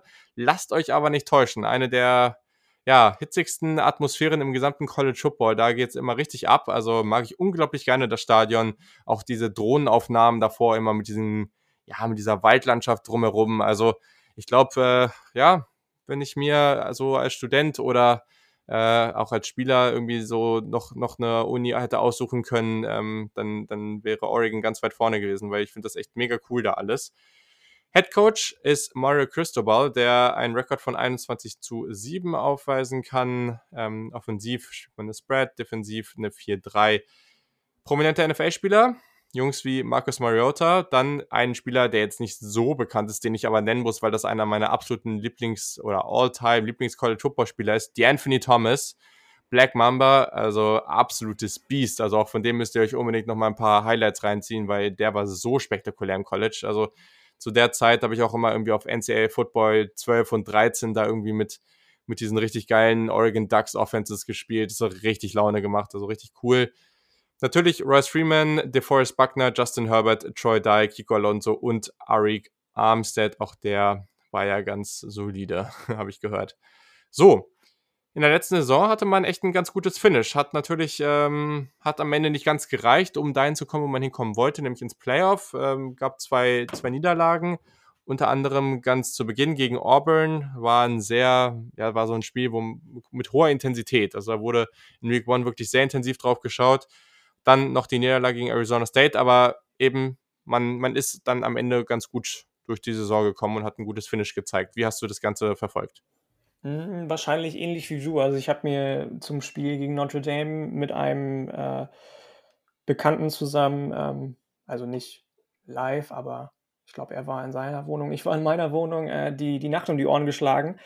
Ähm, und das habe das geguckt. Das war natürlich so ein Spiel, das erste Saisonspiel, ähm, bei dem man gesehen hat, warum vielleicht der ein oder andere Justin Herbert dann doch nicht mehr ganz so sicher in der ersten Runde gesehen hat ja. äh, für die beziehungsweise den Draft. Ähm, ich habe es sehr gerne geguckt, weil ich auch sehr gerne dann Auburn gesehen habe, auch wenn die äh, relativ ähm, ja lange schon Rivalen von Tennessee sind, ähm, habe ich mir sehr gerne zum Beispiel Bo Nix angeguckt, der so ein bisschen Shitstorm bekommt als Quarterback, der eigentlich viel zu roh ist. Ähm, ich habe die Saison von Oregon echt, ja, echt gut gefunden, muss ich sagen. Man hat ja nachher noch den Rose Bowl gewonnen. Ich glaube, gegen Wisconsin war es. Das, also ich glaube, es geht kaum besser. Und wenn man gegen Auburn gewonnen hätte, die ja nun mal in der SEC spielen, die, wenn wir alle wissen, irgendwo dann immer noch ähm, so ein bisschen den Hintern gepudert bekommen vom Committee. Ähm, wenn man da gewonnen hätte, dann hätte es, glaube ich, gereicht fürs College Football Playoff. Deswegen glaube ich, dass Oregon tatsächlich nicht viel hätte besser machen können. Also, wenn man sich dann alleine mal anguckt, was da für Spieler rumgelaufen sind, die alle gerade frisch reingekommen sind. Kayvon Thibodeau zum Beispiel, über den wir gleich bestimmt noch sprechen, der mhm. irgendwie das, das Biest ist, habe ich das Gefühl, im College Football in, in der Defensive im Moment. Und das, obwohl er erst True Freshman, Freshman war letztes Jahr die haben schon viel richtig gemacht, Oregon. Also gerade seitdem Mario Cristobal sowieso da ist, passiert auf allen Ebenen super viel ähm, Richtiges. Die Defense wird wichtig. Das war ja unter Chip Kelly nicht immer so. Ähm, da war ja Offense, Offense, Offense angesagt. Ähm, man, kann, man kann gar nicht viel mehr richtig machen als Oregon, glaube ich. Das ähm, war eine richtig gute Saison, ohne viel. Oh Gott, was habt ihr da gemacht? Ich glaube, ähm, wenn die auf dem Level bleiben können, trotz eines neuen Quarterbacks, der jetzt dabei ist, ähm, dann ist da schon definitiv was drin in Richtung äh, Playoffs. Ja, würde ich mitgehen. Also man war statistisch gesehen irgendwie in allen, allen Statistiken, zumindest mal in der oberen Hälfte des College Footballs und oft auch so im oberen Viertel. Also Efficiency war man offensiv und defensiv in den 30ern äh, Yards per Play war man auf Platz 26 offensiv, Platz 11 defensiv, ähm, auch Finishing Drives war gerade defensiv sehr stark auf Platz 3, also sehr, sehr interessant und auch im Recruiting. Also Oregon ist einfach eine richtig heiße Marke so im, im College Football. Also 2018 war man auf Platz 13, 2019 auf Platz 7, 2020 war man auf Platz 12. Man hat aber drei Five Stars. Also das war auch ein bisschen dadurch, dass man einfach nicht so viele Recruits hatte. Das ist ja immer so eine Sache ähm, ist ja immer so eine Mischung aus Qualität der Recruits und einfach Quantität der Commitments. Da sprechen wir auch gleich noch drüber, weil da waren drei richtig starke Jungs da am Start. Und 2021 steht man aktuell auf Platz 4. Also auch da ist man wieder richtig, richtig gut dabei. Hat auch schon einen Five-Star-Wide Receiver wieder äh, an Bord. Also Oregon in den nächsten Jahren, ja. Also man hat ja letztes Jahr, glaube ich, auch zwei Four-Star-Quarterbacks bekommen. Also ich denke, da kann einiges passieren in den nächsten Jahren. Und dann kann Oregon wieder dahin kommen, wo ich sie auch gerne sehen würde. Also, dass sie wirklich ein College Football Powerhouse da bauen und einfach eine richtig coole Brand da sind, die einfach, der es auch richtig viel Spaß macht, beim Football zuzuschauen. Also, beim Recruiting muss man sich keine großen Sorgen machen, oder? Sehe ich, sehe ich ähnlich. Also, man hat natürlich äh, gerade im Recruiting irgendwo irgendwie den Vorteil, dass man ähm, so die Nike-Universität ist. Ja, also man hat mhm. immer irgendwo irgendwie die, die neuesten, heißesten äh, Sachen von Nike. Die Facilities suchen seinesgleichen. Also wenn ich das ranken müsste, wären meine Facilities irgendwie Nummer 1 Colorado, Nummer 2 Tennessee, vielleicht ein bisschen Bias mit drin, Nummer 3 aber schon Oregon. Ähm, das ist wirklich vom Allerfeinsten. Da wird sich um alles gekümmert, auch wenn bei einigen Leuten ja manchmal ja. Ähm, so ein bisschen das Damoklesschwert da drüber schwebt und die sagen, ähm, Leute, bei Oregon ist nicht alles rosig, da wird auch viel, viel Schindluder getrieben irgendwie, ähm, auch mit diesem Nike-Partnership, aber das ist jetzt nicht unser Thema.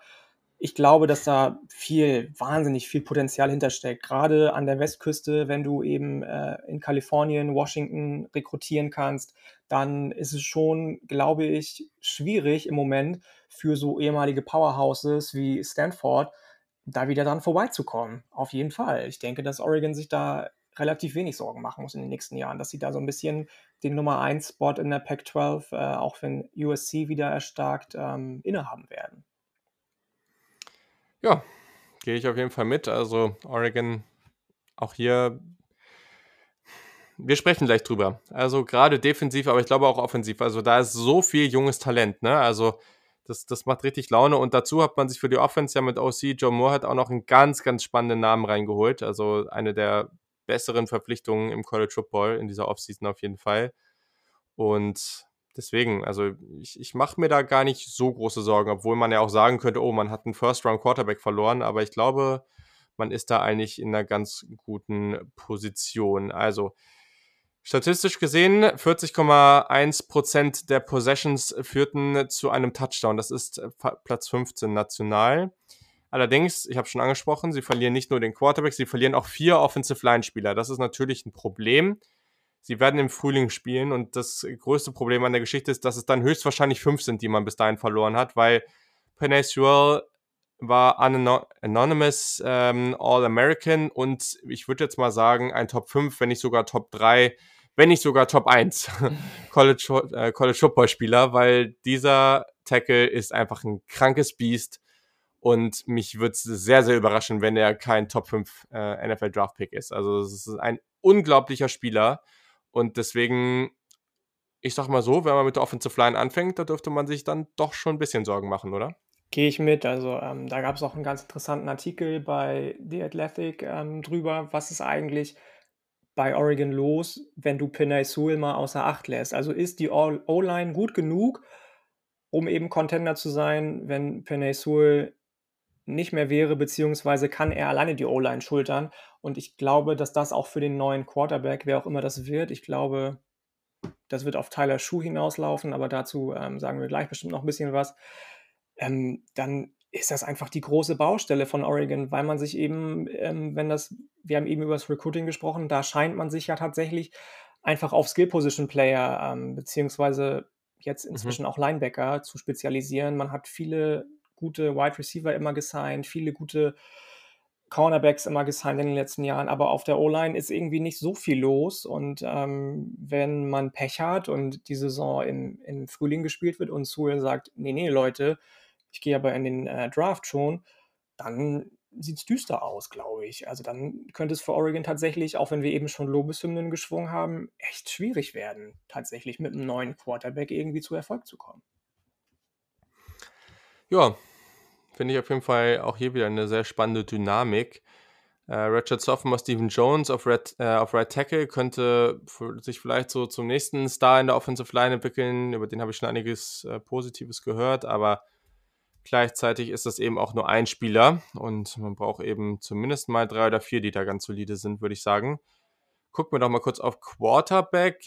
Ich habe es echt noch nicht ganz raus, weil Richard Sophomore, ähm, ich habe lange Zeit gedacht und auch irgendwo mal gehört, dass er Tyler Schuck ausgesprochen wird. Dann habe ich neulich ich weiß gar nicht, welchen Quarterback ich da gehört habe. Ich glaube von Athlon Sports, da haben sie ihn irgendwie Show ausgesprochen. Ich habe mittlerweile keine Ahnung mehr, wie er ausgesprochen wird. Ich aber weiß auch ich, nicht. Also das ist ja sowieso, wir haben ja, du hast ja schon mal über den viel zitierten äh, Shane Boucher gesprochen. Da habe ich auch bis vor kurzem gedacht, dass er Bücheler ausgesprochen wird.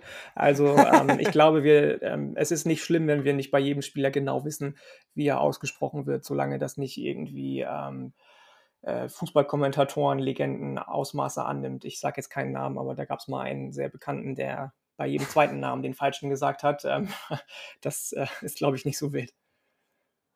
Da hast du recht, ist ja nicht unser Job hier. Äh, aber Tyler Schack ist auf jeden Fall, ich würde sagen, momentan schon der, schon der klare Starter. Also jetzt nicht so groß und wurfstark wie Herbert, aber dafür recht agil, war bisher auch relativ effizient. Also ich, ich persönlich glaube, dass man mit dem auch eine sehr solide Offense aufs Feld bringen kann. Also ich habe da wenig Zweifel dazu.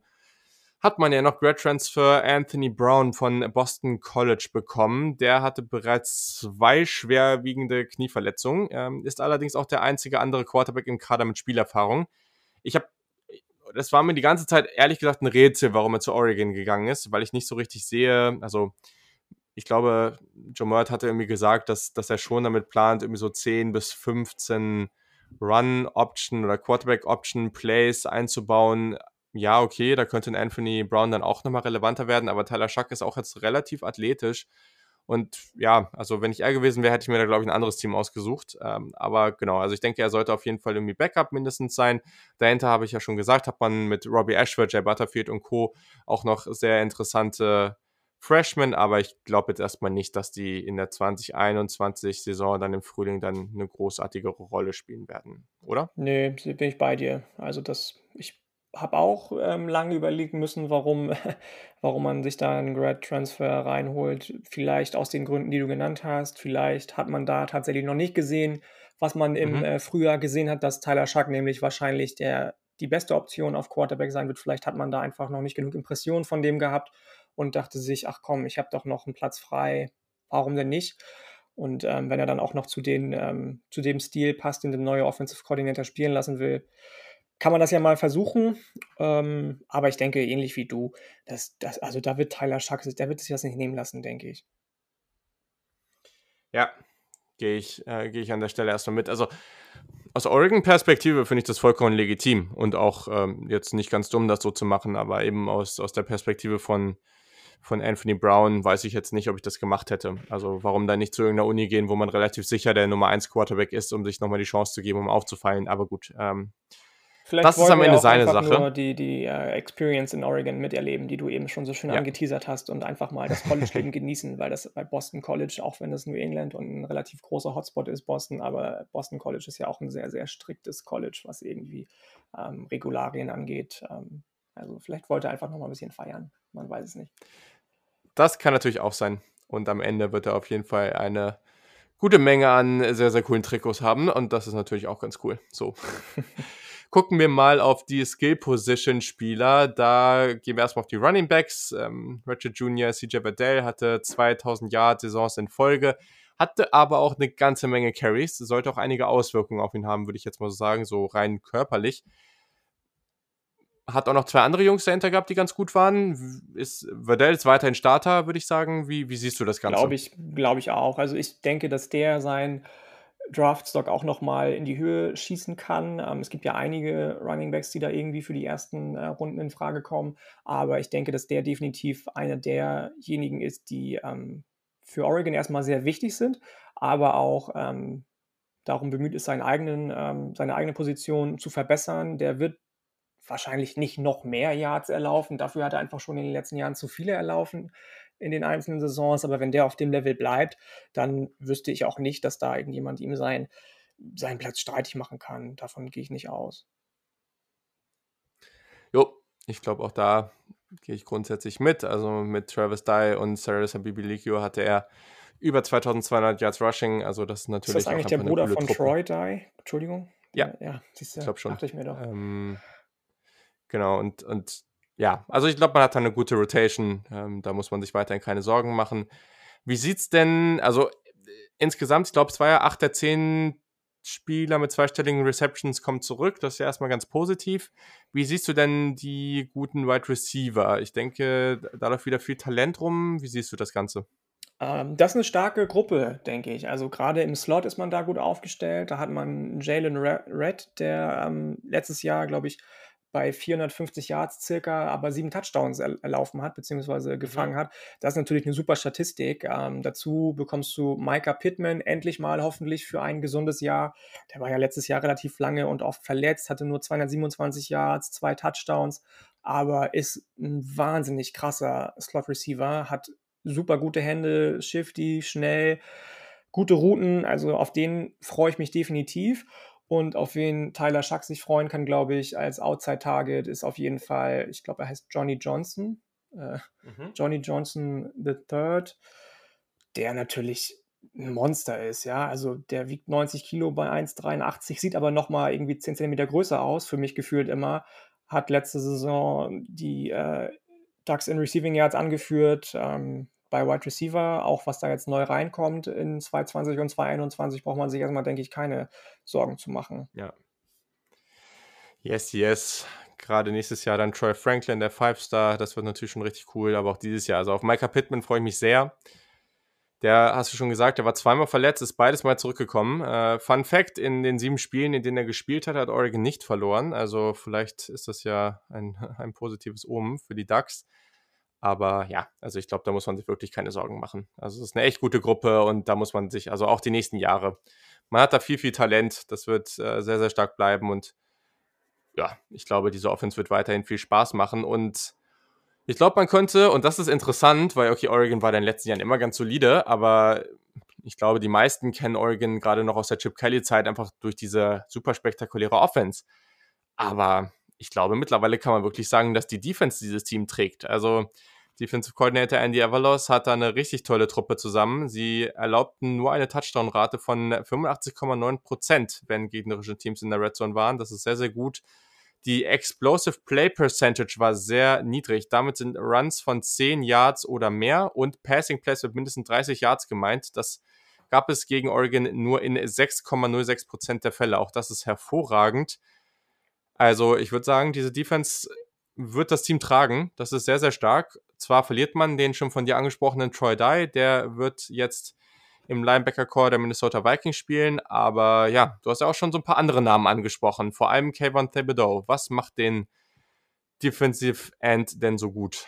Also erstmal muss man sich überlegen, dass der, also er ist jetzt erst Sophomore. Letztes Jahr war er Freshman und zwar war er der am höchsten gerankte Recruit, den Oregon jemals mhm. gesigned hat, beziehungsweise der sich jemals zu Oregon committed hat.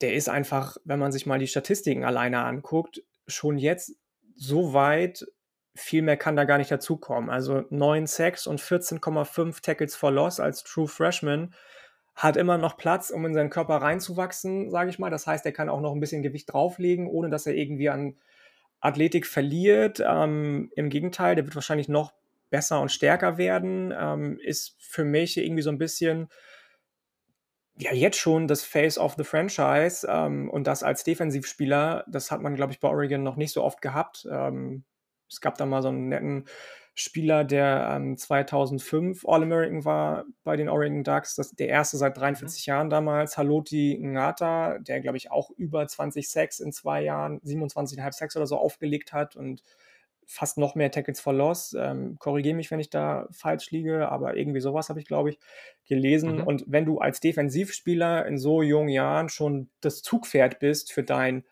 Programm, dann will das schon was heißen, glaube ich. Das ist einfach so viel wert, dass kann man äh, nicht aufwiegen in keiner Währung. Ja, das äh, trifft, würde ich sagen. Sehr, sehr gut. Und vor allem dahinter wird es ja noch lustiger, ne? Also, beziehungsweise das heißt noch lustiger, aber gerade so in der Menge der talentierten Spieler. Also, erstmal, weil wir Troy Dyson angesprochen haben, der gerade durch seine Kombination aus Speed und Größe auf Linebacker irgendwie auch einfach eine ganz, ganz spannende Kombination mitgebracht hat. Äh, Ratchet Jr., Isaac Slade, Matauti Matautia oder so. Boah, ist echt äh, sehr, sehr schwer. Wird auf jeden Fall seine Rolle übernehmen. Der war bereits letztes Jahr auch sehr, sehr produktiv, also hat da auch schon irgendwie eine große Rolle spielen können für Oregon. Ich denke, das wird man gut hinbekommen, denn man hat mit Justin Flo und Noah Sewell gleich die beiden Top-Linebacker der letzten Recruiting-Class äh, gesigned. Sie waren beide Five Stars und ich denke, sie sind so talentiert, dass wir beide schon relativ viel nächstes Jahr auf dem dem Spielfeld sehen werden. Also es ist einfach eine unglaublich starke Defense.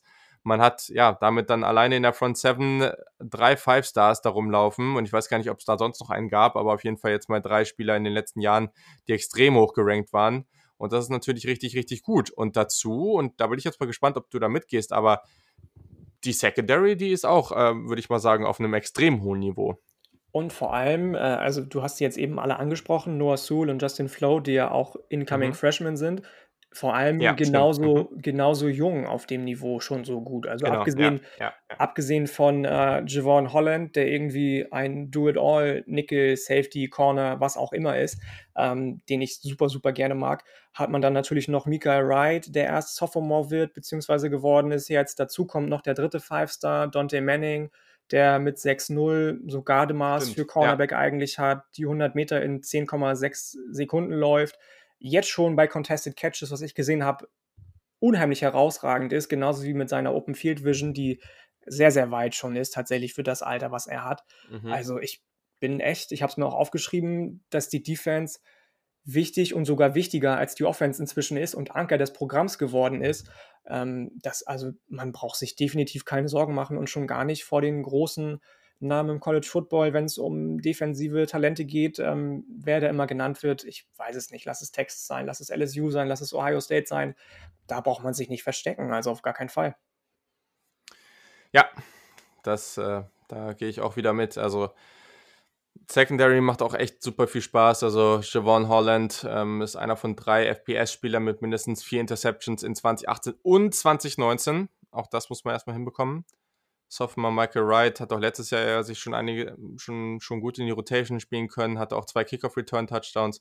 Und dann war Brady Breeze ja alleine gegen Utah schon mal richtig explosiv äh, unterwegs. Den, den habe ich letzte Woche ja in der Folge mit James Wiebe, wo wir über Utah gesprochen haben, schon mal angesprochen. Also ja, das ist ein sehr, sehr, sehr gutes Team. Also einfach auch durch die Bank weg. Und ich glaube, das ist auch der Unterschied zur restlichen Pac-12. Also ich glaube, man kann schon gut sagen, dass USC zum Beispiel auf Quarterback besser besetzt ist, aber gleichzeitig, ich mache mir da nicht so große Sorgen. Also ich sehe, die Offensive Line ist ein Problem. Okay, ja, aber wenn wir auf den Rest des Teams gucken und auch auf Quarterback, ich habe jetzt keine große Zweifel zu sagen, dass ich ähm, Tyler Schuck auch zutraue, eine Offense besser aufzuziehen als Justin Herbert. Das hat sicherlich einiges damit zu tun, dass ich einfach kein großer Justin Herbert-Fan bin, aber ich, ich sehe das jetzt als nicht so großen Faktor, dass man, dass, dass diese Offense nicht auf einem sehr hohen Level spielen kann. Wie gesagt, hängt einiges von der Offensive Line ab, aber wenn diese beiden Faktoren, Quarterback einigermaßen solide ähm, bis gut spielt und die Offensive Line sich da fangen kann und noch ein, einiges an anderen talentierten Spielern hat,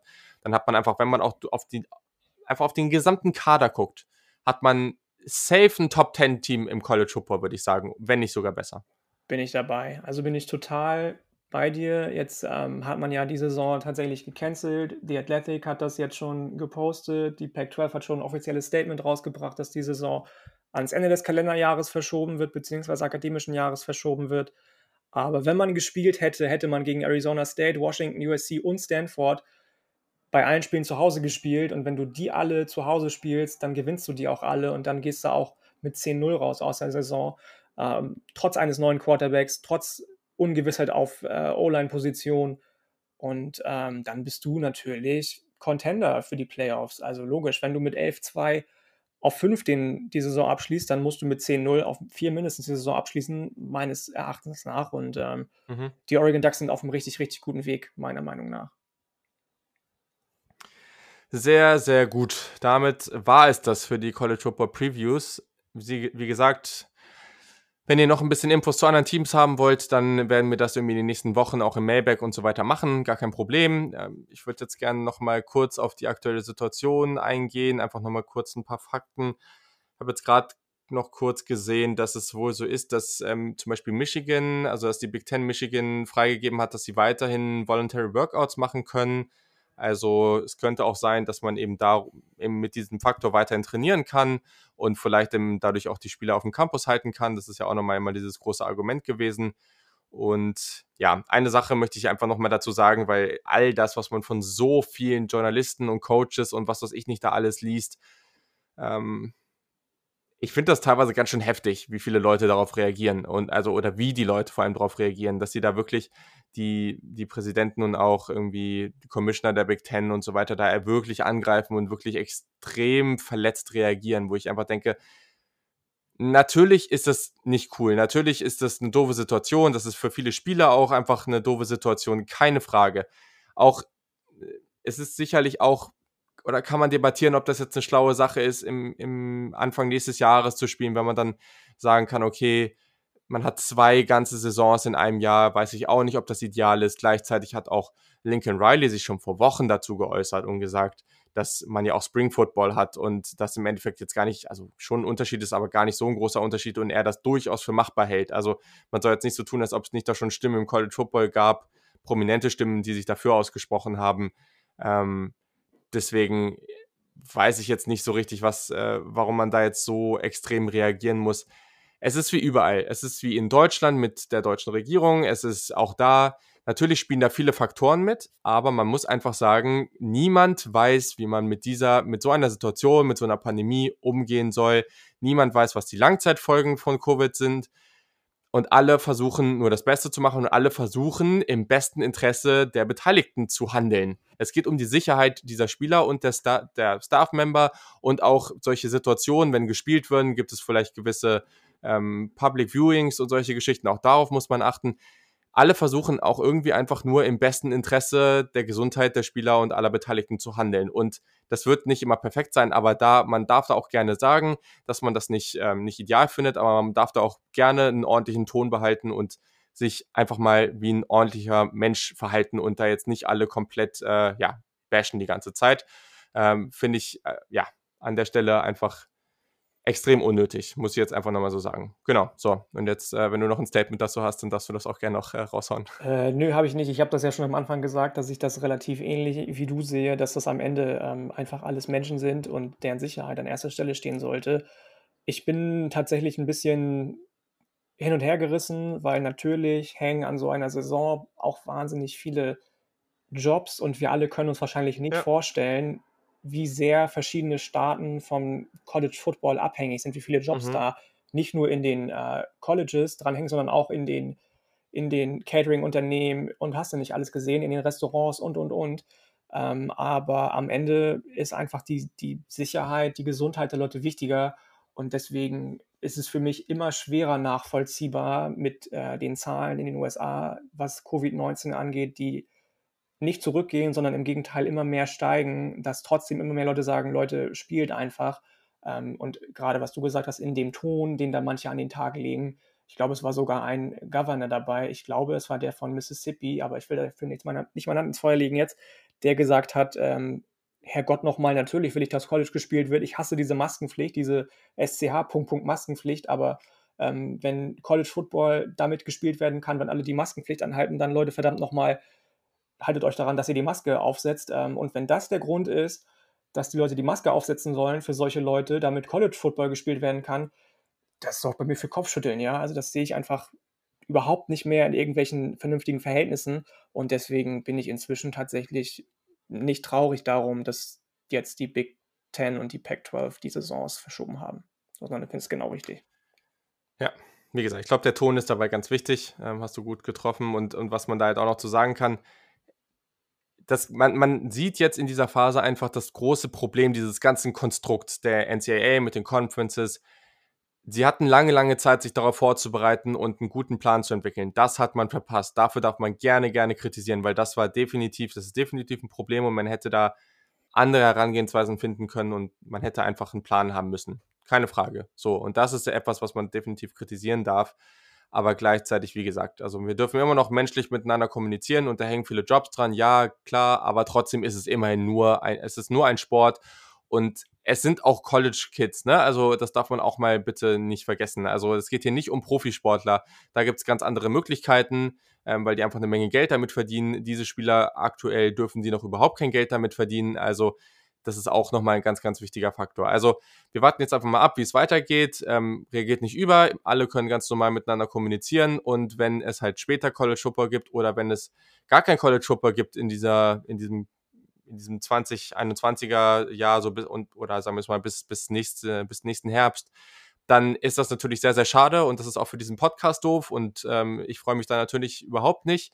Aber es ist dann halt so. Und ähm, dann müssen wir damit leben und hoffen erstmal, dass die USA einfach Covid irgendwie in, ja, irgendwie, irgendwie eingegrenzt bekommen und da erstmal den, den Kram geschissen bekommen, weil ich glaube, das ist irgendwie wichtiger. So, also, jetzt, jetzt hören wir auch auf, darüber zu reden. vielen, vielen Dank, dass du am Start warst. Hat mir wieder sehr viel Spaß gemacht und äh, ja, in den nächsten Wochen haben wir dann genug, wahrscheinlich genug Zeit, über sehr, sehr viele andere witzige Themen zu sprechen. Sehr, sehr gerne. Ich freue mich auf Fantasy Football mit dir und allen anderen, die dabei sind, die am Start sind. Ähm, das wird richtig, richtig gut. Sehr, sehr gut. Perfekt. Dann äh, bin ich gespannt auf eure Meinung, auf euer Feedback zur Folge. Und genau, haut auch gerne schon Fragen zum Mailback raus. Da wird es natürlich bald was geben. Das äh, wird auf jeden Fall cool. Und äh, keine Angst, also es wird viel Draft-Content geben, falls es keinen College Football gibt. Und ich habe auch schon die eine oder andere sehr, sehr witzige Idee, ähm, womit man die Phase überbrücken kann. Also keine Angst, es wird nicht langweilig. Also in diesem Sinne wünsche ich euch noch eine wundervolle Woche und bis zum nächsten Mal. Macht's gut. Ciao.